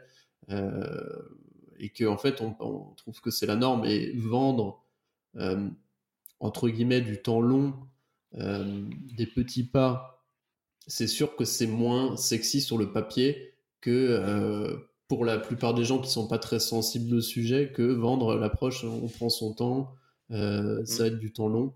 Du coup, toi, comment ça se passe quand tu suis quelqu'un Tu as tendance à... Parce que c'est une autre question, je me disais, comment tu fais pour que tu... Je vois bien l'approche, tu es derrière, tu... c'est des petits pas, c'est facile, c'est quelque chose de positif. Comment tu fais pour, par exemple, quelqu'un qui, qui, suit en, nutrition pour qu'il perde pas la perd pas le rythme entre guillemets quoi? Est-ce que tu, tu, le vois régulièrement euh, ou est-ce que tu as des petits des éléments de suivi Ouais, ça va être des points réguliers. C'est euh, en, nutrition, par exemple, typiquement, au début, ça va être toutes les semaines pour euh, faire un point. Mais en fait, c'est, euh, on est vraiment dans du coaching. Et on n'est pas dans, comme un entraîneur qui va dire faire ça, faire ça. C'est, il y a 50% de psychologique. Une mmh. discussion avec la personne. On, a besoin de, de plus en plus, de, je tiens de plus en plus compte aussi de, du stress qu'il y a autour. Parce qu'on peut ne pas obtenir des résultats quand on fait tout bien, simplement parce qu'il y a trop de stress et voilà, le corps ne peut pas suivre, on n'est pas capable d'avoir les résultats. Donc il y a tout cet aspect-là, il y a une discussion, et ensuite derrière, euh, on va extraire les solutions aussi de la personne. Parce que c'est individuel, ça dépend euh, des conditions où tu es. On va mettre en place, euh, pour obtenir certains objectifs, on va se dire, voilà, quelles sont les pratiques qu'il va falloir faire. Et de chaque pratique, voilà, par exemple, une pratique, ça va être de dire, apprendre à, manger moins maintenant, quelles sont les actions qu'on va pouvoir faire pour manger moins? On sait qu'il y a un problème, c'est que globalement le volume est trop grand. Ben, pour manger moins, peut-être qu'il faut euh, euh, décider que en fait, je vais manger plus lentement. Si je mange plus lentement, je vais être euh, plus vite, avoir mon sentiment de satiété, et donc je vais manger moins naturellement. Ok, ben, comment on va pouvoir faire ça? Qu'est-ce qu'on peut mettre comme action? On va mettre des choses très bêtes qui vont consister à dire, ben, peut-être que je vais prendre une bouchée et reposer mes couverts. On va pas faire des choses qui sont ultra avancées. on va hmm, voir en fonction de la personne, bah, qu'est-ce qu'on veut obtenir comme résultat, vers quoi on va. souvent, les gens veulent perdre du poids, veulent perdre du gras. C'est quand même souvent euh, ce qui se trouve. Euh, les gens qui veulent prendre du poids, en général, c'est plus facile parce qu'ils sont déjà dans une optique très très disciplinée. Mais quand on veut perdre du poids, bah, on va voir quelle est la pratique sur laquelle on va se concentrer pour permettre d'obtenir ce résultat-là peut-être deux, trois pratiques, et quelles sont les actions, mais des petites actions faciles à mettre en place, et on fait le point la semaine suivante. Après, euh, ça peut être euh, pratique de diversifier, euh, diversifier ce qu'on a dans son assiette. Bon, l'action, ben, l'action, ça va être de faire en sorte que quand tu mets tes légumes dans ton assiette, je veux avoir trois couleurs à chaque fois. Hmm. Donc ça va t'obliger, ben, voilà, tu vas devoir prendre bah, si tu prends des poivrons, ça va être facile, tu vas en acheter de trois couleurs. ça sera plus simple, c'est clair. C'est un exemple. On va mettre des choses qui ne sont pas forcément super sophistiquées, mais qui vont être faisables euh, par la personne. Et après, on s'arrange. Est-ce que voilà, est-ce que c'est faisable sur une échelle de 0 à 10 Quel est ton niveau de confiance pour pouvoir appliquer ça? Si la personne dit 5, euh, ok. Qu'est-ce qu'on pourrait faire pour que l'action, peut-être qu'on va la rendre un peu plus simple, mais pour que cet indice de confiance de pouvoir faire l'action augmente Mmh, euh, ben, arrêter de mettre de la crème dans mon café, c'est peut-être un œuf. Arrêter mon croissant, euh, je peux pas. On va arrêter la crème, on garde le croissant. Mmh. Et c'est un temps long. Évidemment, selon les objectifs de la personne, on va avoir des choses euh, plus simples, on va avoir des choses qui vont être très focalisées sur certaines habitudes. On va peut-être dire, ben, on va arrêter d'avoir certains types de produits à la maison, comme ça, ça limite la tentation. voilà, il y a des choses comme ça qu'on peut faire. Et on se suit de semaine en semaine, on voit comment ça s'est passé et on adapte. Mmh, hyper intéressant. Donc toi, tu étais surtout sur, euh, même globalement dans ton accompagnement, tu crois vraiment au temps long, aux petits, petites étapes, aux petits pas? Et à contrario, je me posais la question, est-ce que toi, tu crois aussi euh, à l'approche euh, intense, où tu fais vivre des expériences, ça sera peut-être plutôt en physique, avec un groupe, où tu vas faire vraiment vivre des expériences, peut-être où tu vas aller chercher les gens dans les retranchements ça peut être avec du travail de force, ça peut être avec du mouvement, de la respiration, euh, avec de l'exposition au froid. Euh, peu importe, en fait, j'ai envie de dire. Mais tu vas aller les chercher dans des zones un peu d'inconfort. Et le fait d'avoir bien préparé ça, de les avoir soutenus, accompagnés, de faire du partage d'expérience, est-ce que toi, c'est des méthodes que, que tu as pu appliquer Pas du tout? Est-ce que Qu'est-ce que tu en penses de tout ça? Je dirais, euh, ce que j'en pense, je dirais, est-ce que ça peut marcher? Je dirais oui, mais à condition d'avoir ça dans, dans une optique euh, plus globale. Mmh, je vais prendre l'exemple euh, qui n'a absolument rien à voir avec, euh, avec le côté entraînement personnel, mais d'entraîneur personnel, mais plus dans mon activité de conseil, donc conseil en performance, conseil en conduite du changement. On a des projets opérationnels. Et les changements, il y a deux façons dont ça fonctionne. On, a, on va avoir ce qu'on appelle, c'est le washing, c'est on a se met pendant une semaine, on voit tout un tas de choses, euh, comment ça fonctionne, on met en place des plans d'action, et voilà, on a un, gros, euh, une grosse différence qui se fait. Ça, c'est un, peu le principe de l'innovation aussi. tu as un gros, une grosse différence. Le problème, c'est que ça, c'est très bien, il y a besoin de le faire parce que ça te permet de passer un cap. Mais si tu fais que ça, tout de suite, ça redescend. Et tu mmh. reviens au niveau où tu étais avant. on a l'autre aspect qui est euh, c'est le Kaizen, en fait, c'est l'amélioration continue. Hmm. Ce sont des petits pas, mais qu'on fait tous les jours. Et tu as besoin d'avoir les deux. On pourrait n'avoir que les petits pas. Mais effectivement, de temps en temps, c'est bien d'avoir un, un bond en avant où on peut faire une retraite, on peut faire un week-end, on peut faire un coaching spécial euh, d'une journée. Où on peut se concentrer sur quelque chose et ça, c'est très bien, à condition que ce soit euh, que tu aies aussi cette approche continue à côté. Mmh, hyper intéressant. Donc, c'est des approches complémentaires. Mmh. Ouais. L'exemple, euh, c'est d'aller à des stages. Mmh. Tu as une approche qui t'apprend, tu fais du, euh, du kettlebell avec un coach, tu avances tranquillement et puis tu peux très bien dire, eh bien là, il y a un stage euh, qui va se faire sur une journée pour apprendre vraiment bien ces deux mouvements. Tu vas à ce stage-là et tu vas avoir plein de déclics qui vont se faire. Et tu vas faire un grand bond. Mais si derrière, tu continues pas, tu n'appliques pas tout de suite et que tu continues pas à être dans cette amélioration continue, euh, tu peux avoir un grand bond le jour du stage, mais euh, une semaine après, si tu n'as rien fait, c'est tout est perdu, tout est oublié. Ouais, exactement, ouais. Donc, ouais, je comprends, je comprends. C'est hyper intéressant en tout cas de, de, voir ça comme des approches complémentaires, parce que des fois on a tendance un peu à les opposer, où tu sais, chacun prêche un peu sa paroisse euh, avec des angles d'attaque sur le coaching et l'accompagnement, où plus certains sont sur le temps long, le suivi individualisé, d'autres sont vraiment sur, plus sur des formats un peu, comme tu dis, retraite, stage, donc je trouve ça intéressant d'avoir ton, ton, point de vue. Je partage assez bien ce que tu. Enfin, ton approche, quoi. C'est chouette. C'est vraiment cool. En fait, j'irais même rajouter un autre point. Euh, je pense que quand on parle euh, d'avoir une expérience intense, euh, ce qui va se passer, c'est que dans tout bon coaching, ce qu'on va faire, et ça, c'est, que ce soit dans le conseil ou dans le coaching, c'est pareil. On a des choses, on sait que c'est sur le temps long. Et ça va mettre du temps à se mettre en place. Mais on va toujours avoir des choses qu'on va observer qui sont assez faciles à mettre en place et qui te donnent un, qui ont beaucoup d'impact. Dans le conseil, on appelle ça des quick wins. Quick wins, c'est quelque chose mmh. qui est assez simple à mettre en place et qui a beaucoup d'impact.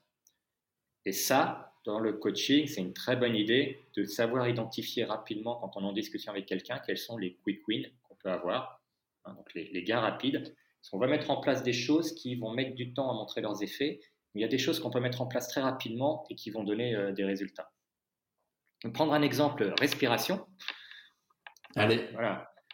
La respiration, pour aller coacher quelqu'un, euh, avoir une bonne respiration, euh, au moins une respiration fonctionnelle, pour peu que voilà, il est un peu dévié, ça va prendre, euh, ça va prendre du temps, ça va pas être immédiat. Hmm. Là, on est vraiment dans le temps long. Il y en a pour plusieurs semaines avant de vraiment commencer à avoir quelque chose d'efficace. Mais très rapidement, la personne peut voir des résultats si on arrive à forcer de la respiration nasale. C'est clair. Euh, le sparadrap, pas forcément dans la nuit, mais déjà dans la journée, ça va être un moyen de, de refavoriser la respiration nasale. Commencer à voir la personne euh, avoir le sparadrap avant, en allant se coucher, ça peut des fois, du jour au lendemain, lui permettre d'avoir une meilleure nuit de sommeil et de se réveiller en, étant, euh, en se sentant beaucoup mieux. Et ça, ça donne, ça donne un résultat immédiat et mmh, qui permet à, à, la personne de dire, OK, ouais, ça marche, c'est bien, et je continue et je suis motivé. Mais si on fait que ça, parce que j'ai aussi beaucoup vu circuler après sur les réseaux sociaux où tu as toujours euh, un coach, souvent un coach en bien-être ou euh, un, influenceur qui dit Ah, ma solution miracle, je me suis mis à dormir avec le sparadrap. C'est bien. Mm. Mais si tu fais que ça, ben, ça, va pas, ça va servir à rien. Quoi. Tu vas avoir une, une amélioration brutale et rapide de ton sommeil, mais comme on n'a pas traité tout le reste, en fait, tu as mis un sparadrap sur une jambe de bois. Hmm. C'est pas, efficace.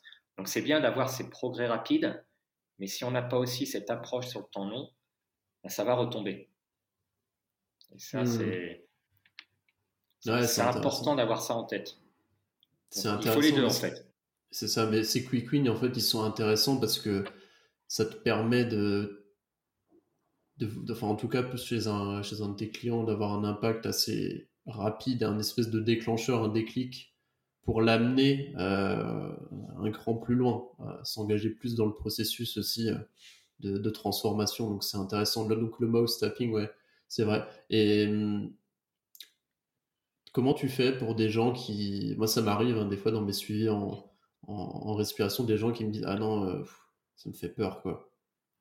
malgré les, tous les bienfaits en ayant un aspect très rationnel, en montrant qu'il y a énormément de bénéfices, d'études, il y a des gens pour qui c'est très difficile. Toi aussi, c'est ton cas euh, qui a une, espèce de, de crainte, entre guillemets, parce que peur de s'étouffer pendant la nuit. Euh. Bah, c'est normal et c'est naturel, hein, c'est une réaction normale, parce qu'on va se mettre quelque chose, on dit ça, ça va bloquer. Donc, bah, il ne faut pas le forcer déjà, parce que ça mmh. serait contre-productif. Bah on est vraiment dans cette approche du coaching. Euh, ah, ah, souvent, j'ai aussi euh, de la résistance parce que les gens me disent non, mais de toute façon, euh, moi, je dors la bouche fermée. oui, c'est classique. Oui, bien sûr. Comment tu le sais? Tu, dors. Donc, après, tu as des indices. Quoi. Tu fais la bouche sèche le matin et tout, mais il y a des gens qui vont dire non, il n'y a pas de problème. Donc, pour moi, c'est important que toute personne qui va faire le coaching, à un moment, le fasse. Pas nécessairement pour toujours. Moi, je ne mets pas le sparadrap la plupart du temps la nuit maintenant. Je, suis dans l'approche où on doit normaliser à un moment. On, doit, on devrait pouvoir se passer de toutes les aides à un moment. Hmm. Mais dans certains cas, il y aura besoin de le remettre. C'est de la rééducation à faire. Mais on ne peut pas le forcer. Les gens vont résister. C'est normal. Donc, je vais proposer des solutions alternatives. Pourquoi ils ne le veulent pas? En général, c'est cette peur d'étouffer. Hmm, c'est clair. Donc déjà, on apprend à le mettre, donc on montre bien comment on replie le côté parce que ça devient facile à retirer. Parce qu'il y a un problème, c'est souvent on va essayer dans la journée et puis tu as du mal à le retirer. Donc on va simplifier le, fait de pouvoir le retirer. C'est voilà, on, dédramatise le truc. Voilà, tu plies sur les côtés, hop, tu le retires facilement. Ensuite, on va pas fermer complètement. On va avoir le sparadrap sur la bouche. Ah, c'est assez intrusif, quoi, tu vois, le truc. Ouais, c'est sûr. Tu le coupes en deux et tu vas peut-être faire juste en travers. Donc tu peux toujours ouvrir la bouche et tu as juste un peu de pression qui fait que ça maintient la bouche fermée, mais c'est pas complètement fermé. Et ça, c'est des moyens qui peuvent permettre de passer, euh, de passer cette barrière. Si la personne est encore vraiment, vraiment bloquée, on peut, euh, tu coupes toujours en deux et tu le mets autour. Donc là, on n'obstrue même pas la bouche, mais on va avoir quelque chose qui va tenir un petit peu la bouche fermée on va dans du mode dégradé parce que on ne va pas forcément marcher complètement, mais ça peut être un, pas qui va aider à aller dans la bonne direction et sans, le forcer. C'est génial. En fait, on est comme dans l'approche euh, du coaching quand on fait le travail de force ou de mouvement. Pour beaucoup d'exercices, on a des progressions, mais on a aussi des régressions. Donc on a des formes plus simples de l'exercice où euh, plus abordable qui nous permet d'aller jusqu'à l'exercice. Puis après, on peut avoir des progressions pour ce qui est plus difficile. Pour l'approche avec le sparadrap, c'est la même chose. Si la personne ne peut pas directement mettre le sparadrap, on va trouver des régressions qui vont nous permettre mmh. à terme d'arriver à, avoir le sparadrap complet. super, super. C'est très, très intéressant ton approche de la régression, moi ça me parle beaucoup. Et bah, du coup, on en arrive sur le sujet de la respiration. Tu sais que moi, ça me passionne. Euh, comment tu la places, toi, euh, par rapport à ta méthode, la respiration, euh, est-ce que c'est un des piliers importants? Est-ce que c'est pas forcément nécessaire? Est-ce que c'est plutôt pour un certain type de personnes que tu vas la recommander Enfin, travailler, engager un travail respiratoire? Comment tu la situes un petit peu? Euh, Je dirais que dans 80% des cas, euh, il faut faire un travail dessus. C'est extrêmement rare de nos jours, hein, c'est simplement nos conditions de vie modernes qui font ça d'avoir une respiration fonctionnelle. Alors, euh, le mot fonctionnel étant tellement utilisé à tort et à travers que je pense qu'il y en a qui vont avoir une allergie, euh, une réaction allergique en entendant ce mot-là. Fonctionnel, ça veut simplement dire qui remplit les fonctions physiologiques pour lesquelles est destinée euh, mmh. cette fonction. Donc, un mouvement est fonctionnel quand il remplit ses fonctions, quand on bouge, on bouge dans les amplitudes normales. La respiration est fonctionnelle lorsqu'elle remplit ses fonctions physiologiques pour le corps. une respiration fonctionnelle, ça veut dire, euh, après on a plusieurs dimensions de la respiration, mais on a donc une dimension biochimique, euh, biomécanique et psychophysiologique. Hmm. Voilà, ça y est, je pense qu'on a perdu la moitié des gens avec les termes. Et j'ai déjà enregistré un précédent épisode avec euh, Stéphane Jansoun où on a déjà un peu parlé de ce, triptyque. Donc je pense que j'invite les gens qui n'ont pas encore qui ont dit qu'ils n'avaient pas écouté cet épisode et qui n'avaient pas compris à réécouter cet épisode qui est euh, assez, assez chouette. Mais je pense que ouais, bah, les, gens sont assez. Euh, on va en parler un peu dans le détail, mais euh, il y, a un public un peu éduqué sur la, sur la respiration sur mon podcast, donc tu peux, tu peux y aller. Parfait, on y va. Biochimique, et ça c'est une des premières fonctions importantes. En fait, euh, le rôle de la respiration auquel tout le monde pense, ben, euh, c'est amener de l'oxygène dans le corps et utiliser cet oxygène pour, pour générer de l'énergie. C'est la première fonction importante de la respiration. Et tout ce qui est biochimique, ça va au-delà juste de l'oxygène. En gros, voilà, ça va être l'équilibre des gaz dans le sang. Les deux principaux étant l'oxygène et le, dioxyde de carbone, le CO2. Et là, c'est là en fait où euh, il y a un problème. On a beaucoup que moi j'avais, euh, même si euh, j'étais dans le déni comme beaucoup de gens, parce que même en étant assez sportif, j'avais une respiration qui n'était pas fonctionnelle. Mais on a, au fur et à mesure du temps, on est devenu moins efficace, en fait moins efficient dans notre respiration. On, inspire de plus en plus de volume dans, à la minute, que ce dont on a réellement besoin mmh. pour amener l'oxygène euh, dans le sang. Alors beaucoup vont se dire c'est pas très grave, ok, je, je, respire plus, c'est, en soi c'est pas forcément grave, c'est juste que je respire plus. Mais ça pose euh, en fait euh, deux problèmes. Le premier c'est qu'on peut amener plus d'air, ça ne veut pas dire qu'on amène plus d'oxygène. Parce que notre sang, en temps normal, l'oxygène est transporté principalement par l'hémoglobine, l'oxygène se dissout très mal dans le sang. Donc on transporte très peu d'oxygène directement dans le sang. Hmm. On le transporte à 98% par l'hémoglobine. Et cette hémoglobine, en temps normal, quand on respire très peu, très doucement, elle est déjà saturée en oxygène.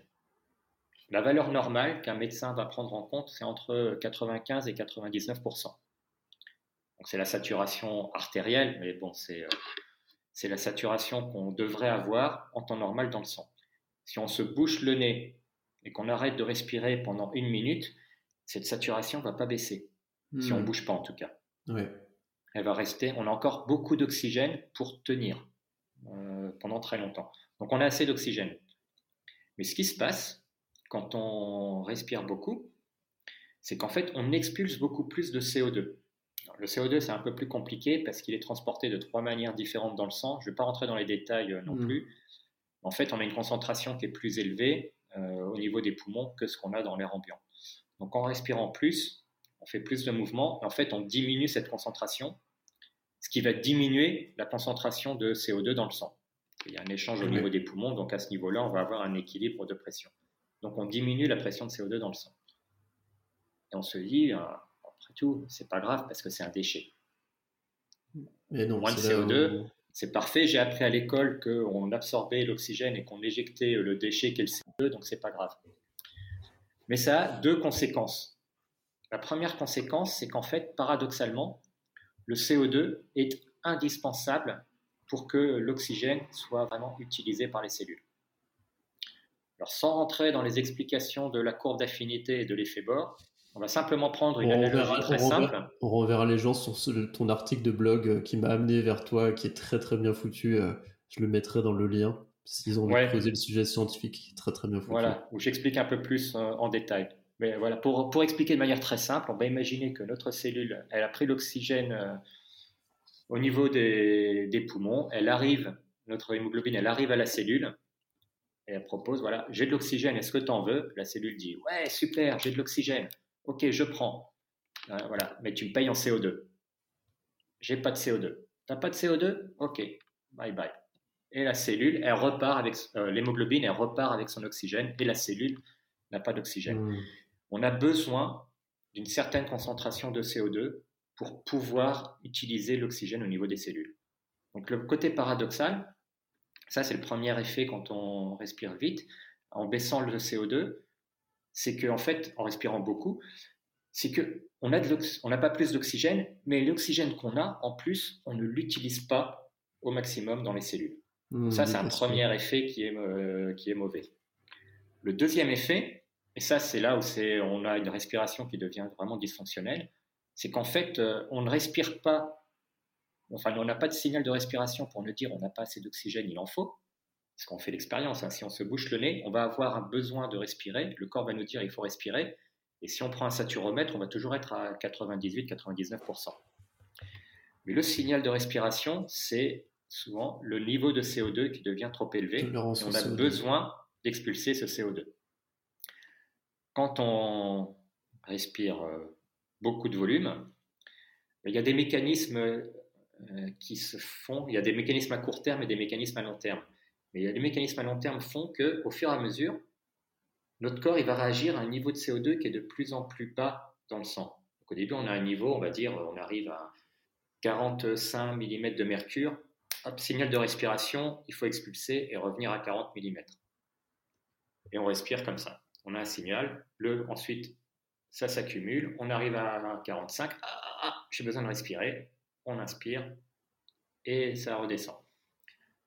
Quand on, le, euh, a ce mouvement qui est trop rapide, on va baisser le niveau de CO2 et en fait, on va recalibrer le signal de respiration. Donc, il y a peut-être des gens qui vont avoir le signal à 40, voire à 38 mm.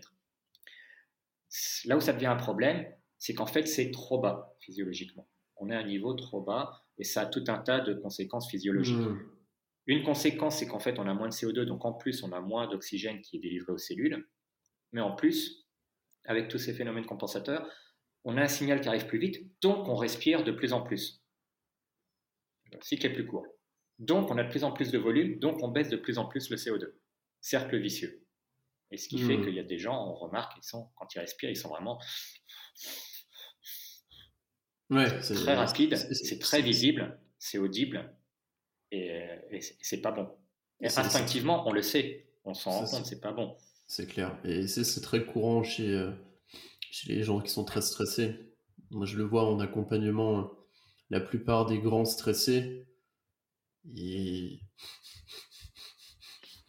c'est vraiment, euh, c'est vraiment hallucinant à quel point ça. Rien que le fait de les amener à en prendre conscience, c'est-à-dire ralentir un peu le rythme. On parle même pas de travail de tolérance au CO2, respirer par le nez, ralentir le rythme. Récemment, en coaching, j'ai eu euh, une, athlète de CrossFit qui mais vraiment euh, beaucoup, qui avait un, rythme cardiaque au repos qui était, euh, je sais plus, près de 90, quoi.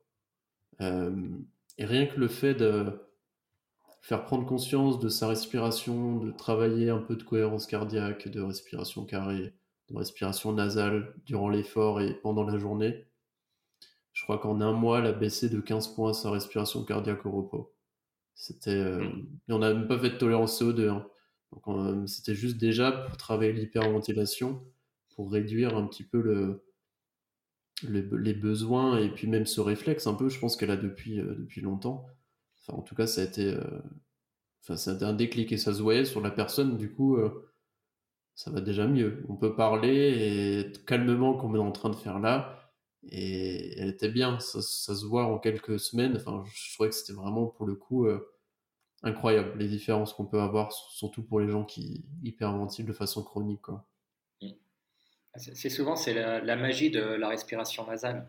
Euh, on n'a pas besoin de faire des choses forcément très compliquées. Quand on va faire du coaching euh, en respiration fonctionnelle, c'est vrai que quand on va rentrer dans les sphères de tolérance au CO2 et donc de respirer moins pour respirer mieux, ça devient un peu, un peu plus compliqué à mettre en place et à suivre. C'est plus difficile pour les gens. Mais déjà, d'être sur euh, la conscience de la respiration et d'être sur la respiration nasale, simplement faire attention. Là, on parle depuis tout à l'heure, on peut s'observer, on peut voir qu'on n'est pas à la bouche ouverte quand on écoute. Hmm. C'est un détail, mais c'est un détail qui est extrêmement important et qui en fait va permettre de, beaucoup de progrès.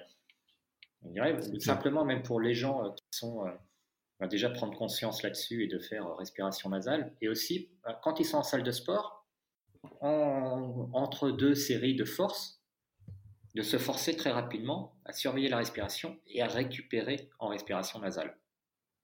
C'est aussi des choses qu'on peut faire. J'y pense parce que j'étais à la salle de sport hier soir et je voyais plein de gars qui faisaient des trucs sur les machines. Donc déjà, ils sont... il y a du boulot, il y a du boulot. Même tout le temps. Et qui, entre les séries, après, quand, quand tu es dans un travail de force, on a d'autres manières de respirer. Donc, euh, il y a des choses qui ne sont pas que nasales. Mais ça, c'est quand on parle de biomécanique. Il y a une respiration un peu spéciale pour protéger le corps. Mais entre les séries, où on n'a plus de charge, où on n'a plus rien du tout, en récupération, c'est le moment de, de prendre à respirer avec le nez. Quitte à respirer un peu plus au début, on va toujours faire pareil, on va pas faire euh, des choses parfaites. Donc il y aura peut-être un peu d'hyperventilation. mais c'est plus dur de faire de l'hyperventilation avec le nez qu'en ayant la bouche ouverte. et en plus, c'est le côté euh, euh psychophysiologique de la respiration, de contrôler sa respiration, de pouvoir la ralentir. Effectivement, c'est un effet direct sur le stress. Quand quelqu'un réduit de, de 20 pulsations sa, son rythme cardiaque en un mois, puis avec la respiration, ça montre que c'était vraiment une histoire d'équilibre du système nerveux autonome. C'est clair, c'est clair. Donc ouais, tu as parlé de l'aspect biochimique qui est hyper important. Après, tu as l'aspect mécanique euh, que tu fais. C'est la, respiration sur les trois étages. Et avoir aussi une bonne connexion euh, cerveau-muscle avec le diaphragme, j'imagine. Est-ce qu'il y a d'autres points que tu, tu voulais parler par rapport à ça? Pour la, la respiration, euh, quand je vais coacher quelqu'un, j'aime bien euh, suivre ces étapes-là et en fait, ça suit beaucoup cet ordre biochimique, biomécanique et psychophysiologique. Pour moi, la première chose à faire, c'est s'assurer qu'on progresse du point de vue biochimique. C'est mmh. là où on va voir la fonction principale de la respiration.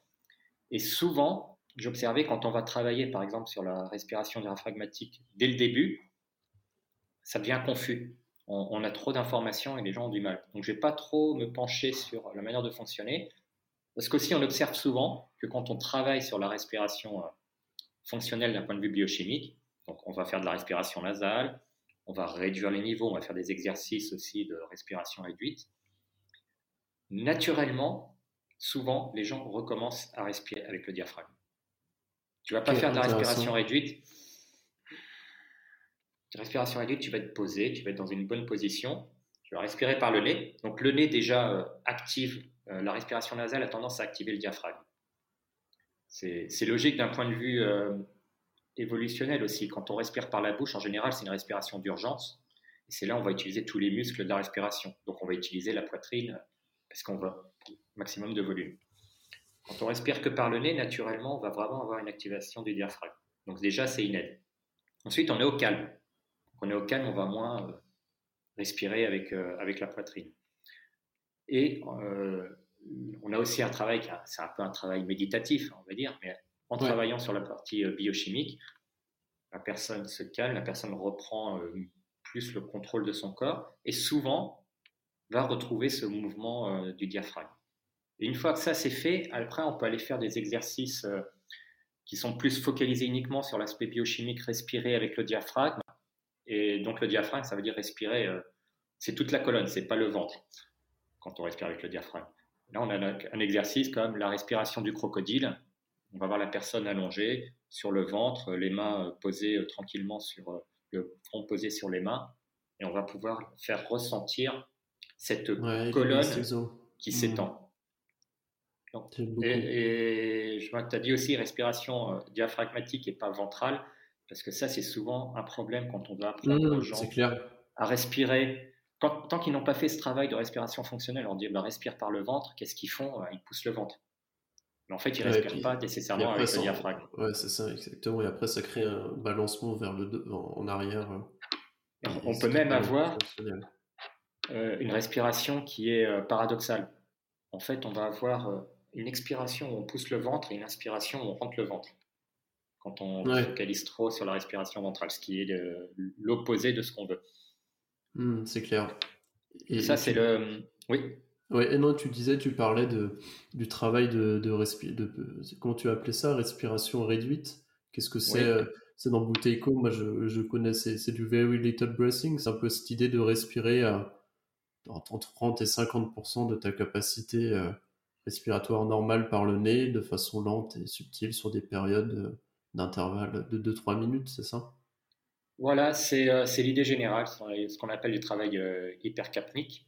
Donc en fait, on veut augmenter le niveau de CO2 dans le sang. On fait une respiration réduite.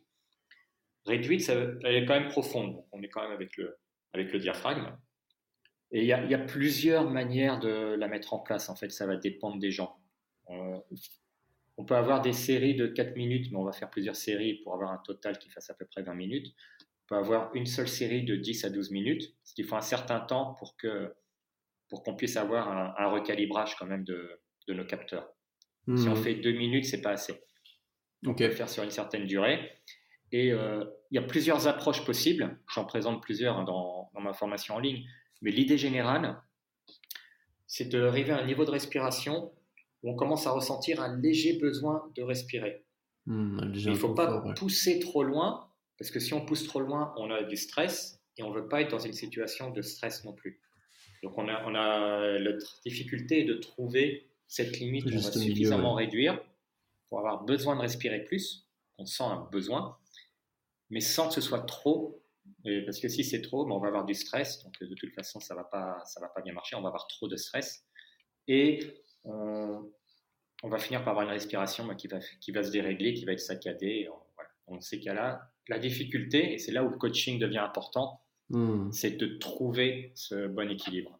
C'est clair, c'est vachement intéressant. En tout cas, l'approche euh, de la tolérance CO2 à travers Bouteco, entre autres, est hyper intéressante. Par contre, c'est vrai que seul, avec très peu de connaissances en respiration, c'est très difficile à appliquer parce que ça demande une bonne connaissance de soi, un bon ressenti. Moi, tu sais, par exemple, grosse erreur que j'ai faite quand j'ai commencé Bouteco, et je pense que c'est le cas de beaucoup de personnes de ce podcast, c'est que vu que je suis très axé sur la performance, je voulais aller, j'allais trop loin dans mon ressenti. Moi, j'ai l'habitude d'être dans, euh, dans l'effort intense euh, et, j'aime ça, en fait, entre guillemets.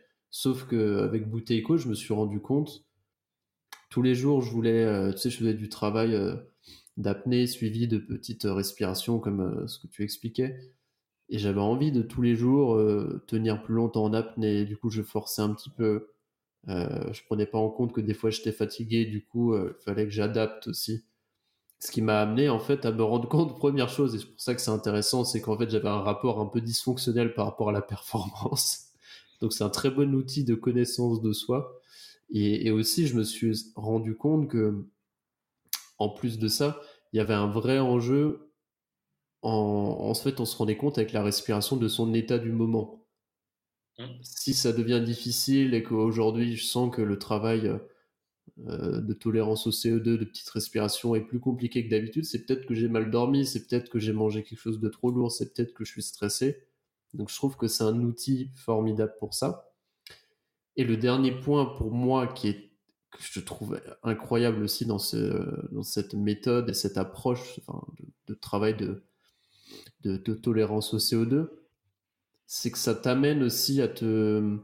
Et ça t'invite à te reconnecter à ton corps, à tes sensations.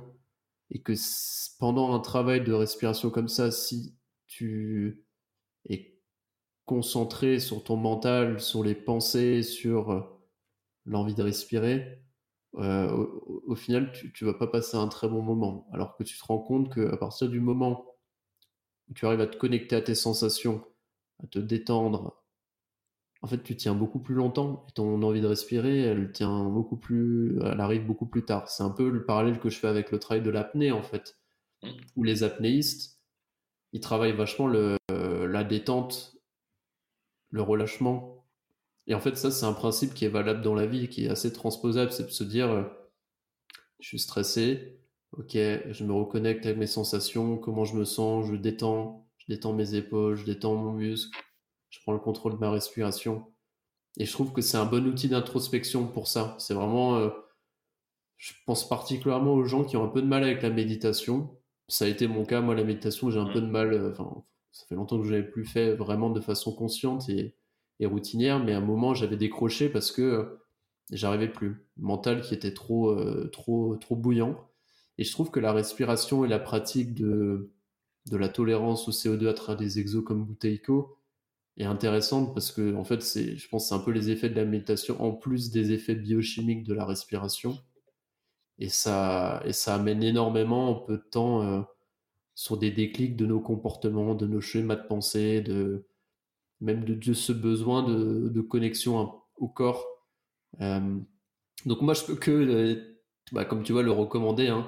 mais c'est vrai que seul c'est, je dirais, peut-être le défaut de cette méthode, de, de cette approche, c'est qu'en fait, ça demande de l'accompagnement, parce que sinon, c'est, c'est assez compliqué, et puis ça demande un certain effort, euh, parce que ça demande de pratiquer tous les jours, souvent. Je sais pas quelle, approche tu as par rapport à ça, d'ailleurs, Mais c'est vrai que ça demande de la régularité et ça demande de passer un peu de temps. Quoi. Ouais. Ah, je, pense que tu donnes un, point très important. C'est euh, on ne peut pas être toujours dans la recherche de la performance. Et euh, la respiration, on peut l'utiliser pour la performance, mais ça, c'est dans d'autres euh, situations.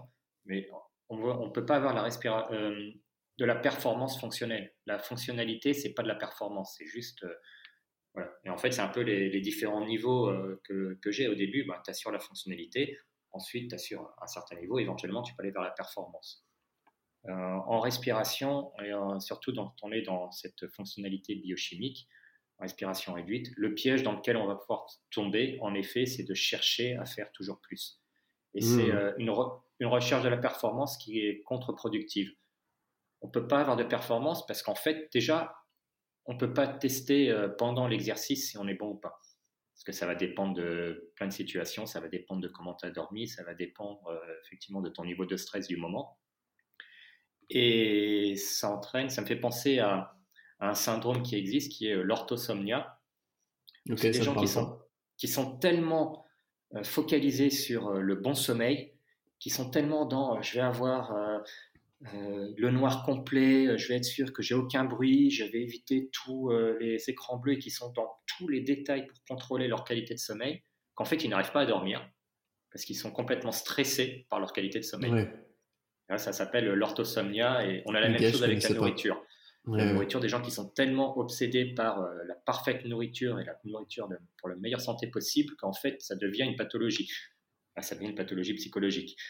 Euh, pour la respiration, en fait, on peut tomber dans, le, dans la même chose. Si on cherche à faire de la respiration réduite et qu'on est focalisé sur il faut absolument que je le fasse mieux, respiration réduite, l'avantage, c'est que tu n'as pas vraiment de, de critères, de, de, moyens de mesurer. Mmh, c'est difficile de faire de la performance. Ça, ça va finir par être un peu autorégulé. Parce que tu vas aller là où tu peux aller, selon ton niveau, selon le moment. Mais il y a, on avance, euh, quand on avance, on a aussi des exercices avec des apnées. Et le risque qu'il y a avec les apnées, c'est de se dire, euh, bah ouais, là, je peux faire 40 secondes d'apnée, maintenant je vais faire 50 et demain je fais 60, Exactement. Et je fais 70. Donc euh, là, l'approche que j'ai que j'ai avec certains, certains élèves, qui était très compétitif aussi, hein, directeur pour d'une filiale bancaire pour tout un pays, petit pays d'Europe centrale, mais bon, quand même tout un pays. Donc tu vois, le mec, dans toute sa carrière, il faisait aussi du jiu-jitsu brésilien euh, en ses loisirs, euh, tout en passant du temps avec sa famille. Donc le mec, esprit compétitif. Quand je lui ai mis, euh, on est passé aux apnées, ben, il, avait, à un moment des apnées de 50 secondes à faire, donc on a commencé, voilà, pas non plus trop trop fort. Puis il a dit, ouais, comme c'était bien, il y avait ma fille qui était là, elle a dit, oh, fais 60, donc il a fait 60. Il était toujours dans la recherche de performance. Donc, qu'est-ce qu'on a fait? On a fait une évaluation de quel était son, son niveau d'apnée euh, maximum à, un moment donné. Ensuite, on a fait des pourcentages de durée par rapport à ça. On a fixé ça, c'est la quantité que tu dois faire. Et on a fait un système de dés. C'est-à-dire que tu lances un dé, et aujourd'hui, tu vas faire tant de, tant de séries dans la journée, donc euh, de 1 à 6. Chaque série, tu vas faire tant de répétitions, et l'intensité de la répétition, on va la fixer avant que tu démarres. Et ça va être hmm. toute ta série, ça va être la même intensité. Donc des fois, ben, si tu peux au maximum 90 secondes, ben, des fois ça va être 60, des fois ça va être que 40. Ouais, mais c'est facile, pas grave. On adapte aussi le principe lourd, moyen, léger. Hmm, et comme ce sont les dés qui te le disent, ben, tu as de la variabilité. Tu as des fois, tu as des moments où ce sera, euh, on va dire, lourd. Il hein. faudra aller assez loin. Mais ce n'est pas quelque chose que tu vas chercher à faire absolument. Évidemment, avec le temps, on va augmenter. Mais on, va augmenter euh, toutes les valeurs d'un coup et on va continuer à lancer le dé pour savoir ce qu'on va faire. Et là, tu mmh. supprimes ce côté à vouloir absolument en faire plus. Mmh. c'est clair, c'est intéressant. Bah, tu, vois, moi, j'avais travaillé avec. Euh, et justement, je suis en train de me certifier pour accompagner des gens, tu sais, avec l'application Bouteco. Et il y a une fonctionnalité pour moi qui m'a qui m'a débloqué, c'est que tu sais euh, sur l'apnée en fait c'est que tu enlèves le temps.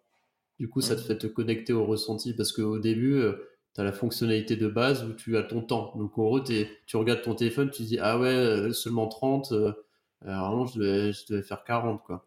Et en fait ça t'enlève le temps et déjà ça t'emmène à te connecter un peu mmh. plus à tes ressentis. Donc non, c'est intéressant. C'est hyper intéressant en tout cas ce travail.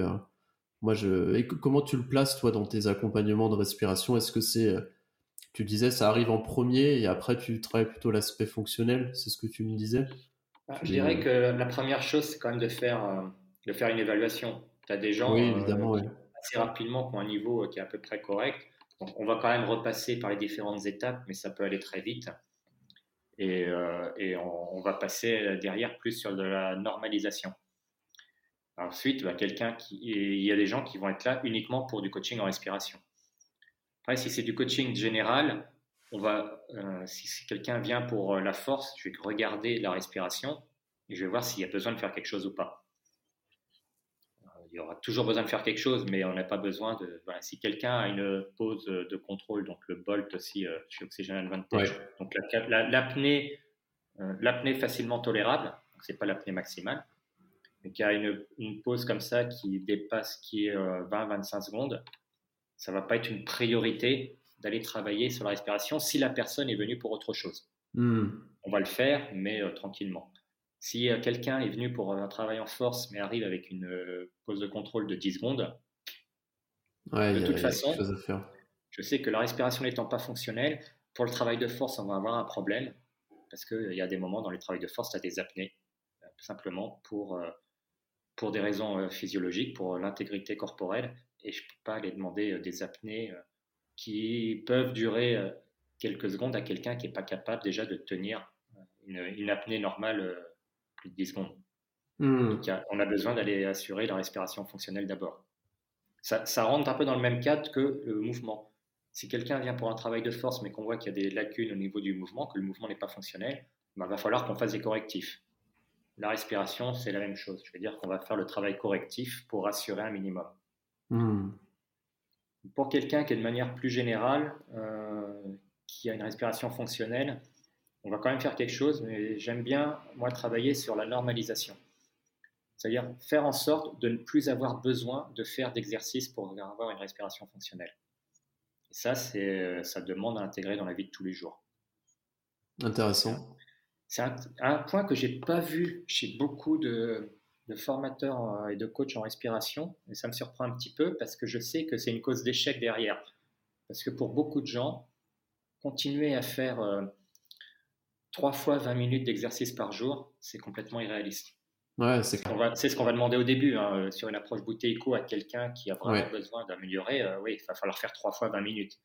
Mais si ça, on sait que c'est un horizon de quelques semaines, qu'ensuite on va trouver des moyens pour continuer à progresser, mais de manière à ce que ce soit intégré dans la vie de tous les jours, voilà, on a des chances euh, d'arriver quelque part. On va mmh. peut-être faire des exercices, mais on va faire en sorte que ça ne te prenne pas de temps dans ta journée et que ça ne te demande pas un effort de le faire. Mmh. Il y, a, une question de conscience de la respiration. Quand tu es dans un appel vidéo, c'est aussi, tu peux aussi vérifier, checker ta respiration de temps en temps et corriger dans ces situations, on va avoir tendance à de nouveau être en avant, les épaules qui se lèvent, mauvaise posture, respiration qui va monter euh, vers la poitrine. Ça va finir par dérégler. Là, c'est plus de prendre l'attention. Ça ne me demande pas d'effort. Euh, on va vérifier. Ok, je suis bien, j'ai une bonne posture. Je respire bien profondément. Ça, je peux le faire en parlant, en étant en train de faire autre chose. C'est de la conscience. Bien sûr, respiration nasale. Non. Ça, c'est des choses qu'on peut intégrer dans la journée. Pour continuer à progresser, on peut intégrer des apnées. Mais des apnées, euh, des apnées où tu n'es pas nécessairement obligé de te poser à ton bureau, de faire comme les exercices dont on parlait avec des apnées longues, faire ce que j'appelle la, méthode Zatopek. Émile Zatopek, Zatopek était un célèbre coureur de fond euh, tchèque qui a battu pas mal de records euh, après-guerre.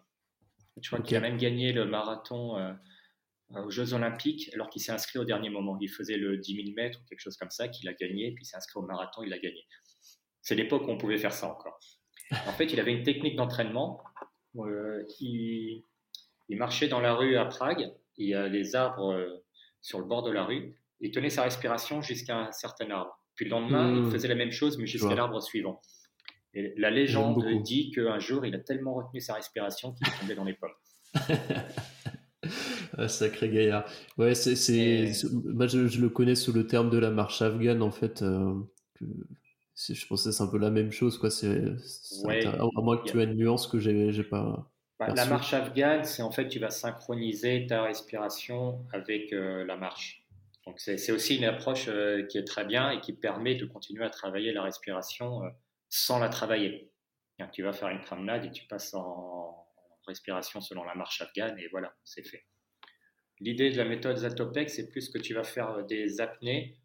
Tu vas pas forcément euh, te préoccuper des temps d'inspiration et d'expiration, mais tu vas faire une apnée après expiration, tel que je l'ai fait, mmh, sur une certaine durée. Tu vas faire, ok, je vais faire. Euh, tu, tu, vas en ville normalement, tu marches normalement, tu changes pas ta manière de marcher, mais tu dis, je vais faire 30 pas d'apnée. Mmh, évidemment, quand tu es dans la rue, tu... c'est pas une apnée parfaite parce qu'on se bouge rarement le nez parce que sinon euh, ça commence à. Tu commences à être le spectacle pour tout le monde, mais tu bloques la respiration. Euh, j'aime bien le faire après expiration, bon, pour des raisons que j'explique aussi euh, dans, dans, le cours et pour simplement pour pas avoir beaucoup d'air, pour qu'on ait vraiment un effet hypercapnique. Donc si on est après inspiration, on va avoir beaucoup d'air, donc on va pas avoir ce même effet hypercapnique. Donc après expiration, et on marche un certain nombre de pas. Ensuite, on reprend sa respiration normalement. Et on peut refaire la même chose. Donc, euh, tu, vas faire tes courses, hop, tu fais euh, la méthode Zatopek et voilà. Tu n'as pas besoin de forcément aller faire tes exercices tout le temps. Tu fais un travail hypercapnique dans la vie de tous les jours. Mmh, ouais, c'est clair. Et puis, une fois que tu as compris le principe, tu peux jouer avec. Moi, c'est ce que j'aime bien aussi transmettre aux gens que j'accompagne. C'est vraiment des principes. C'est que se détacher des méthodes, et puis voir comment on peut euh, amener dans le quotidien des, principes. Tu vois, moi j'aime bien faire aussi euh, faire faire de la respiration carrée en marchant, par exemple, où on va allonger les cycles pour travailler euh, le côté neuromusculaire, le côté tolérance CO2. Donc si on est à l'aise avec 4 pas, on va passer après à 5 pas, à 6 pas, jusqu'à ce que trouver un peu l'échec et jouer avec la zone de, de tolérance. Et c'est pas mal parce que ça fait travailler le côté neuromusculaire et en plus la tolérance au CO2. Euh, mais effectivement, je pense que c'est une très bonne, très bonne approche aussi le fait de se focaliser sur les apnées en marchant. Parce que, comme tu dis, c'est génial hein, toutes ces méthodes, mais après, c'est comment, euh, une fois qu'on a rectifié le tir et qu'on a retrouvé une respiration fonctionnelle, comment on peut garder les bénéfices parce que c'est vrai que ça se perd nouveau un petit peu sinon si on le retravaille pas au quotidien quoi. C'est chouette. Enfin en tout cas vraiment cool. Je vois que le temps passe. J'avais une dernière question avant qu'on passe euh, aux petites questions de fin. Euh, on en avait un petit peu parlé la dernière fois, mais toi, qu'est-ce que tu. C'est quoi ton, ton avis et ton, ton opinion sur toutes les approches d'hyperventilation? Euh, Ça peut être aussi bien bah, la plus connue qui est Wim Hof, que sur toutes les autres méthodes aujourd'hui qu'on lit un peu, on appelle ça breathwork, euh, qui peuvent être euh, la respiration holotropique, peut-être que ça te parle, euh, ce genre de, pratique. Qu'est-ce que tu, est-ce que tu l'as déjà pratiqué? Est-ce que tu, voilà, quelle, est ton opinion là-dessus? Et je serais curieux d'avoir un peu ton avis dessus. Alors, de manière intéressante, la méthode Wim Hof, c'est en fait la première méthode de respiration que j'ai pratiquée il y a, pas mal d'années. Euh, à l'époque, Wim Hof n'était pas encore très très connu. Il était un peu dans certains cercles euh, de bien-être et de coach dans ce genre-là, mais pas encore aussi grand public que ça ne l'est aujourd'hui. Il y avait juste le cours euh, de Wim Hof, il y avait son cours classique en 10 semaines. Donc je l'avais pris et je l'avais suivi. Et j'étais, moi j'étais surtout intéressé en fait par la partie exposition au froid c'est pour ça que j'avais suivi. La partie respiration, euh, c'était pas tellement ce pourquoi je l'avais pris. Et elle m'avait, euh, elle m'avait un petit peu gêné parce qu'en fait, ça avait, euh, cette partie d'hyperventilation avant, en fait, elle faisait monter le stress. Bah, c'est normal parce qu'on passe mmh. complètement en, en, mode sympathique, avec cette hyperventilation. Par contre, j'avais été impressionné derrière par waouh, je fais des apnées de deux minutes comme ça, facile donc ça, sur le coup, je ne connaissais pas bien encore les détails de la respiration, donc voilà, ça m'avait impressionné. Passe quelques années, j'ai de toute façon j'ai arrêté tout ce qui était respiration Wim Hof parce que ça m'avait jamais vraiment accroché. Je l'avais juste fait pendant les 10 semaines pour respecter mmh. le programme. Après, je, voilà, je fais plus de l'exposition au froid, des douches froides ou des choses comme ça que j'avais pris de son système. Ensuite, j'ai compris un peu mieux comment ça fonctionnait et j'ai commencé d'autres méthodes. Et mon avis, en l'ayant fait et en ayant observé beaucoup de gens qui l'ont fait, la première chose, c'est si quelqu'un veut faire du Wim Hof, qu'il aille voir un instructeur qualifié euh, de la méthode Wim Hof. Parce que beaucoup de gens le font en regardant sur Internet et euh, ils vont le faire mal. Mmh. Wim Hof euh, parle de la respiration. La plupart du temps, c'est une respiration telle qu'on a, a, parlé là, qui est la respiration du yoga classique. Hein. c'est d'abord un yogi, Wim Hof. C'est une respiration qui est douce, qui est diaphragmatique, qui est profonde. Et ça, c'est toute la journée. Ensuite, dans un cas particulier, il va pratiquer sa respiration avec hyperventilation et des apnées euh, euh, d'assez longue durée. Et ça, euh, je pense que beaucoup de gens qui n'ont pas une respiration fonctionnelle devraient éviter de pratiquer ce genre mmh. de respiration. Parce que c'est basé, en fait, si on prend les termes techniques, c'est on passe en hypoxie-hypocapnie. Mmh. Ouais l'apnée derrière, euh, qui est euh, très longue, va faire qu'on va en effet euh, diminuer la saturation en oxygène. mais on arrive à tenir longtemps parce qu'en fait, cette hyperventilation, c'est ce qu'on a expliqué tout à l'heure, a permis de baisser le niveau de CO2. Donc notre marqueur, normalement on arrive là, on remonte, mais il est tellement bas que ça met du temps à revenir. Donc on n'a pas besoin de respirer. C'est pour ça qu'on est capable de tenir des apnées aussi longues. Et c'est quelque chose que dans les approches de respiration que je fais, on ne fait pas d'hyperventilation avant de faire les apnées, pour justement garder ce marqueur qui soit euh, hmm. Parce que ce qui se passe quand on a une apnée très longue, on a aussi une baisse du niveau d'oxygène. Et en fait, on peut avoir une baisse qui peut amener à la syncope. Hmm. Ce qui n'est pas grave en soi, parce que la syncope, c'est juste un fusil oui, qui fait que voilà, le cerveau arrête tout, donc on tombe dans les pommes. Mais selon la situation où on est, ça peut être dramatique. Déjà, on tombe. Donc, si on n'est pas dans une position bien, on peut simplement se blesser en tombant. Ceux qui vont faire de l'hyperventilation dans l'eau, j'avais eu un client une fois euh, qui me racontait qu'il faisait euh, son Wim Hof et qu'ensuite il faisait ses longueurs à la piscine. Je lui ai dit euh, on arrête tout de suite parce que voilà, hein, je veux pas qu'on fasse le lien. moi, je suis en train de coacher le gars en respiration et le mec il fait des, des apnées en piscine après Wim Hof. c'est clair, c'est clair. Les chances de mourir étant quand même assez élevées, on le met très clair. Et après, je lui ai envoyé un email pour que ce soit bien sur papier hmm. et noté, écrit que voilà, moi, je déconseille fortement de faire ça et il ne faut pas le faire. Sinon, voilà. Hmm. Ça peut présenter des dangers, déjà en soi.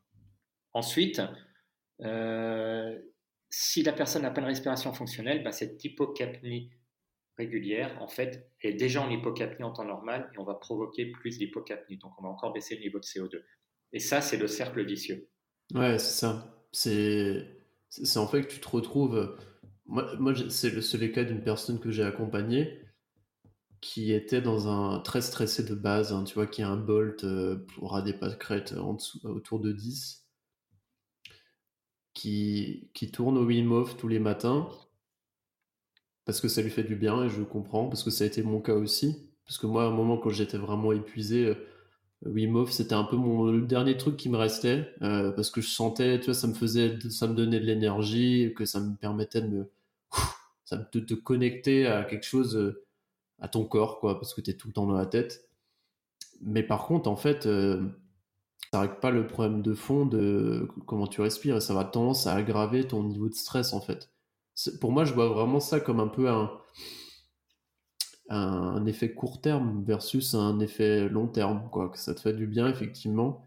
Et aujourd'hui, moi, je pratique euh, ce type de respiration euh, de temps en temps, quand j'en ai besoin, quand je sens que j'ai envie de me booster un petit peu, quand je sens que j'ai un peu des tensions des fois dans le corps, ou je, sens que ça me fait du bien.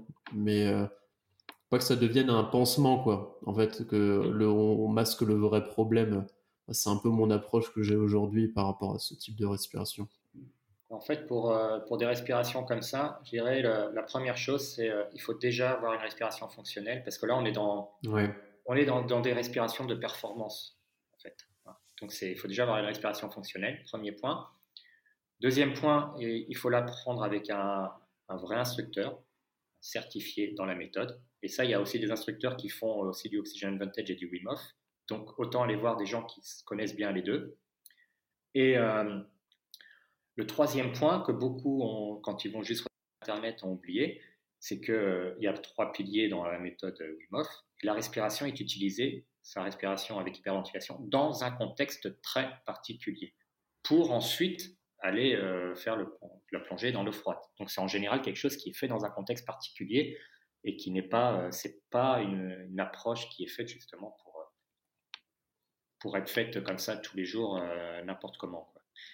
Et de manière générale, de toute façon, pour la plupart des gens, j'irais dire l'hyperventilation, c'est pas nécessairement une bonne idée. Il y a des moments où ça peut être utile. J'en parle aussi dans la formation, dans, la boîte à outils. Mais pour la plupart des gens, euh, en respiration, dans le doute, expirer. Ça, c'est aussi une phrase de, Pavel Tsatsouline. On n'a pas besoin de beaucoup respirer. Et quand on est dans le doute, il ne faut pas prendre une inspiration, faut, au contraire, il faut expirer. Il ne faut pas ramener hmm. plus, plus d'air. Et dans ces cas-là, ben, en fait, la plupart des approches avec de l'hyperventilation, ça demande d'être dans un contexte précis et il faut savoir pourquoi on le fait.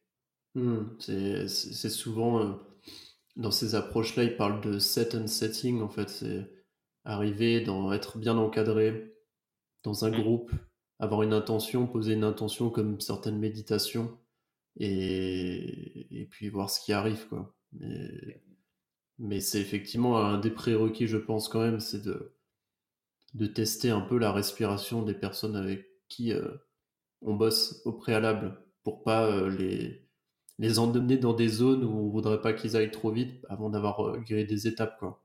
Donc, euh, je te rejoins assez là-dessus. Puis c'est du stress, hein. Faut pas oublier. Hein. Ouais, c'est ça. C'est, euh, on va activer le, mode autonome sympathique. C'est du stress. Hein. On passe dans le mode fuite combat. Donc, un stress en soi n'est pas mauvais, mais il faut en avoir conscience. C'est pour ça que ça mmh. énergise. C'est, normal. C'est, c'est un boost d'énergie.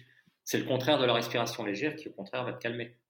Ouais. Mais ça demande de savoir dans quel contexte on est, de savoir comment on le fait et euh, surtout avec qui.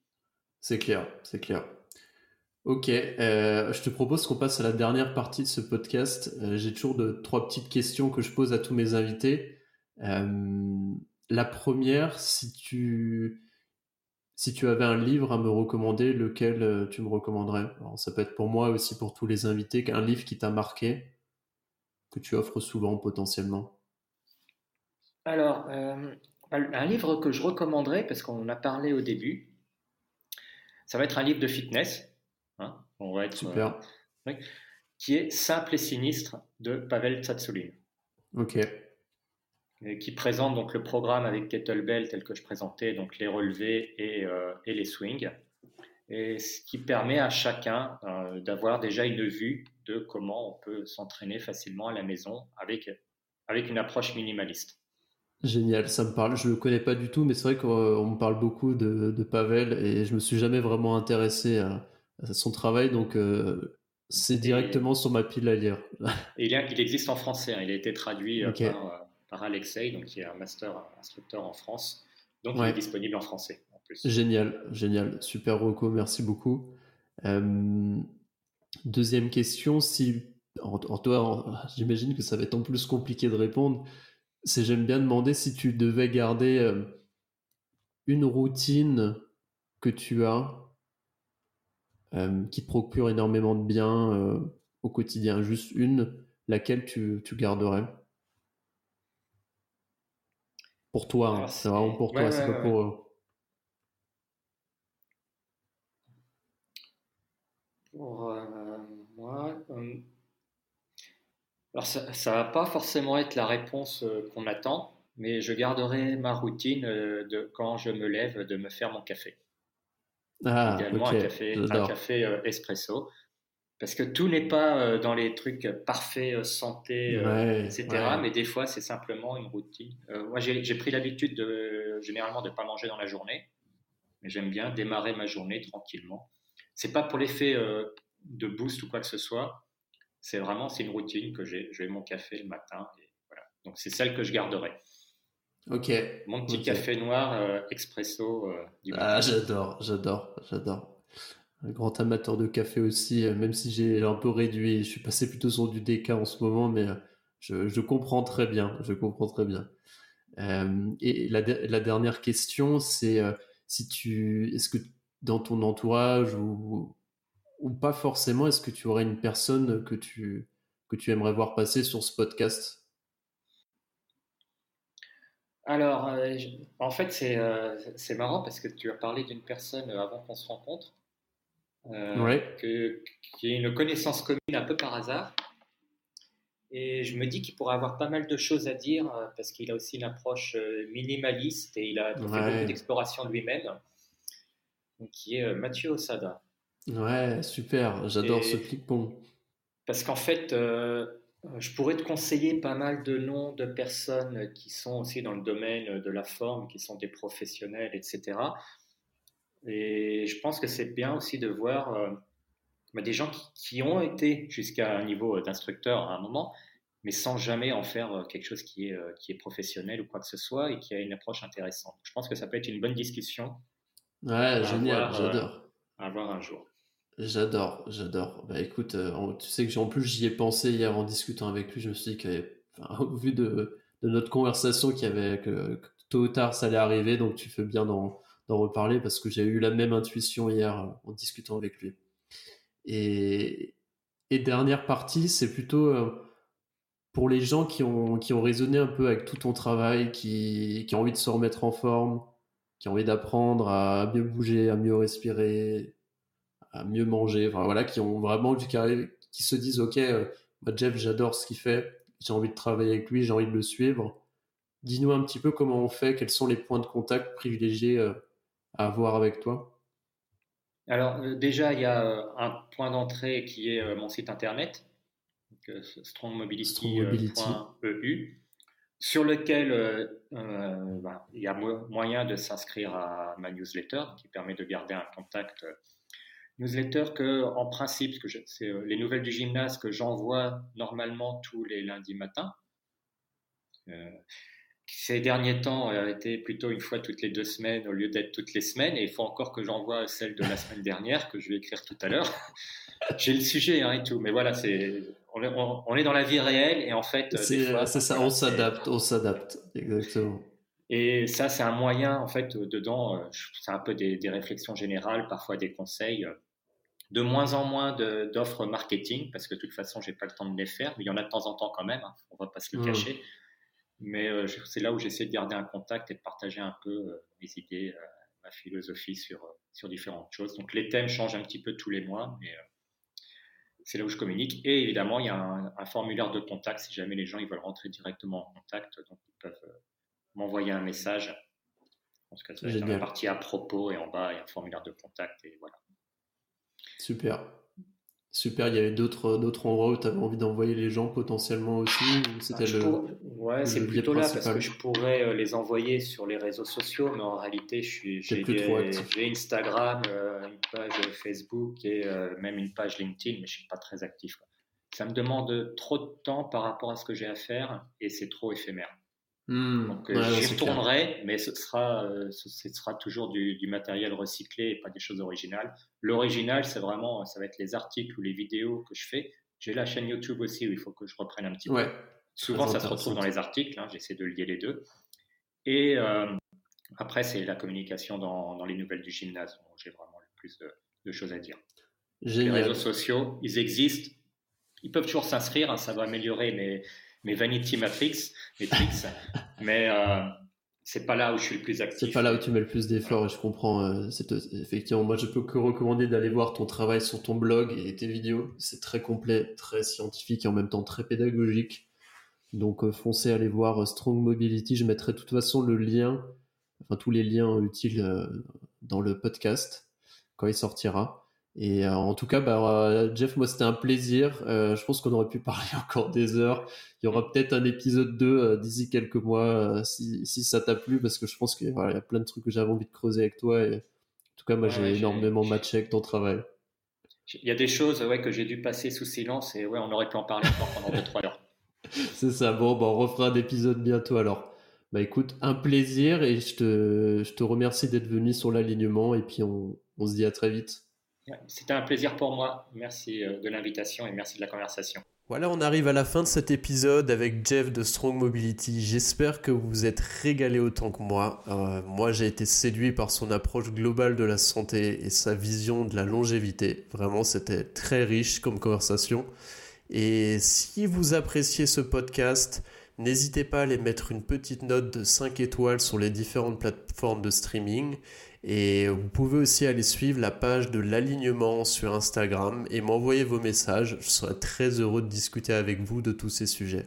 Je vous dis à très vite dans 15 jours pour un prochain épisode. Allez, ciao, à bientôt.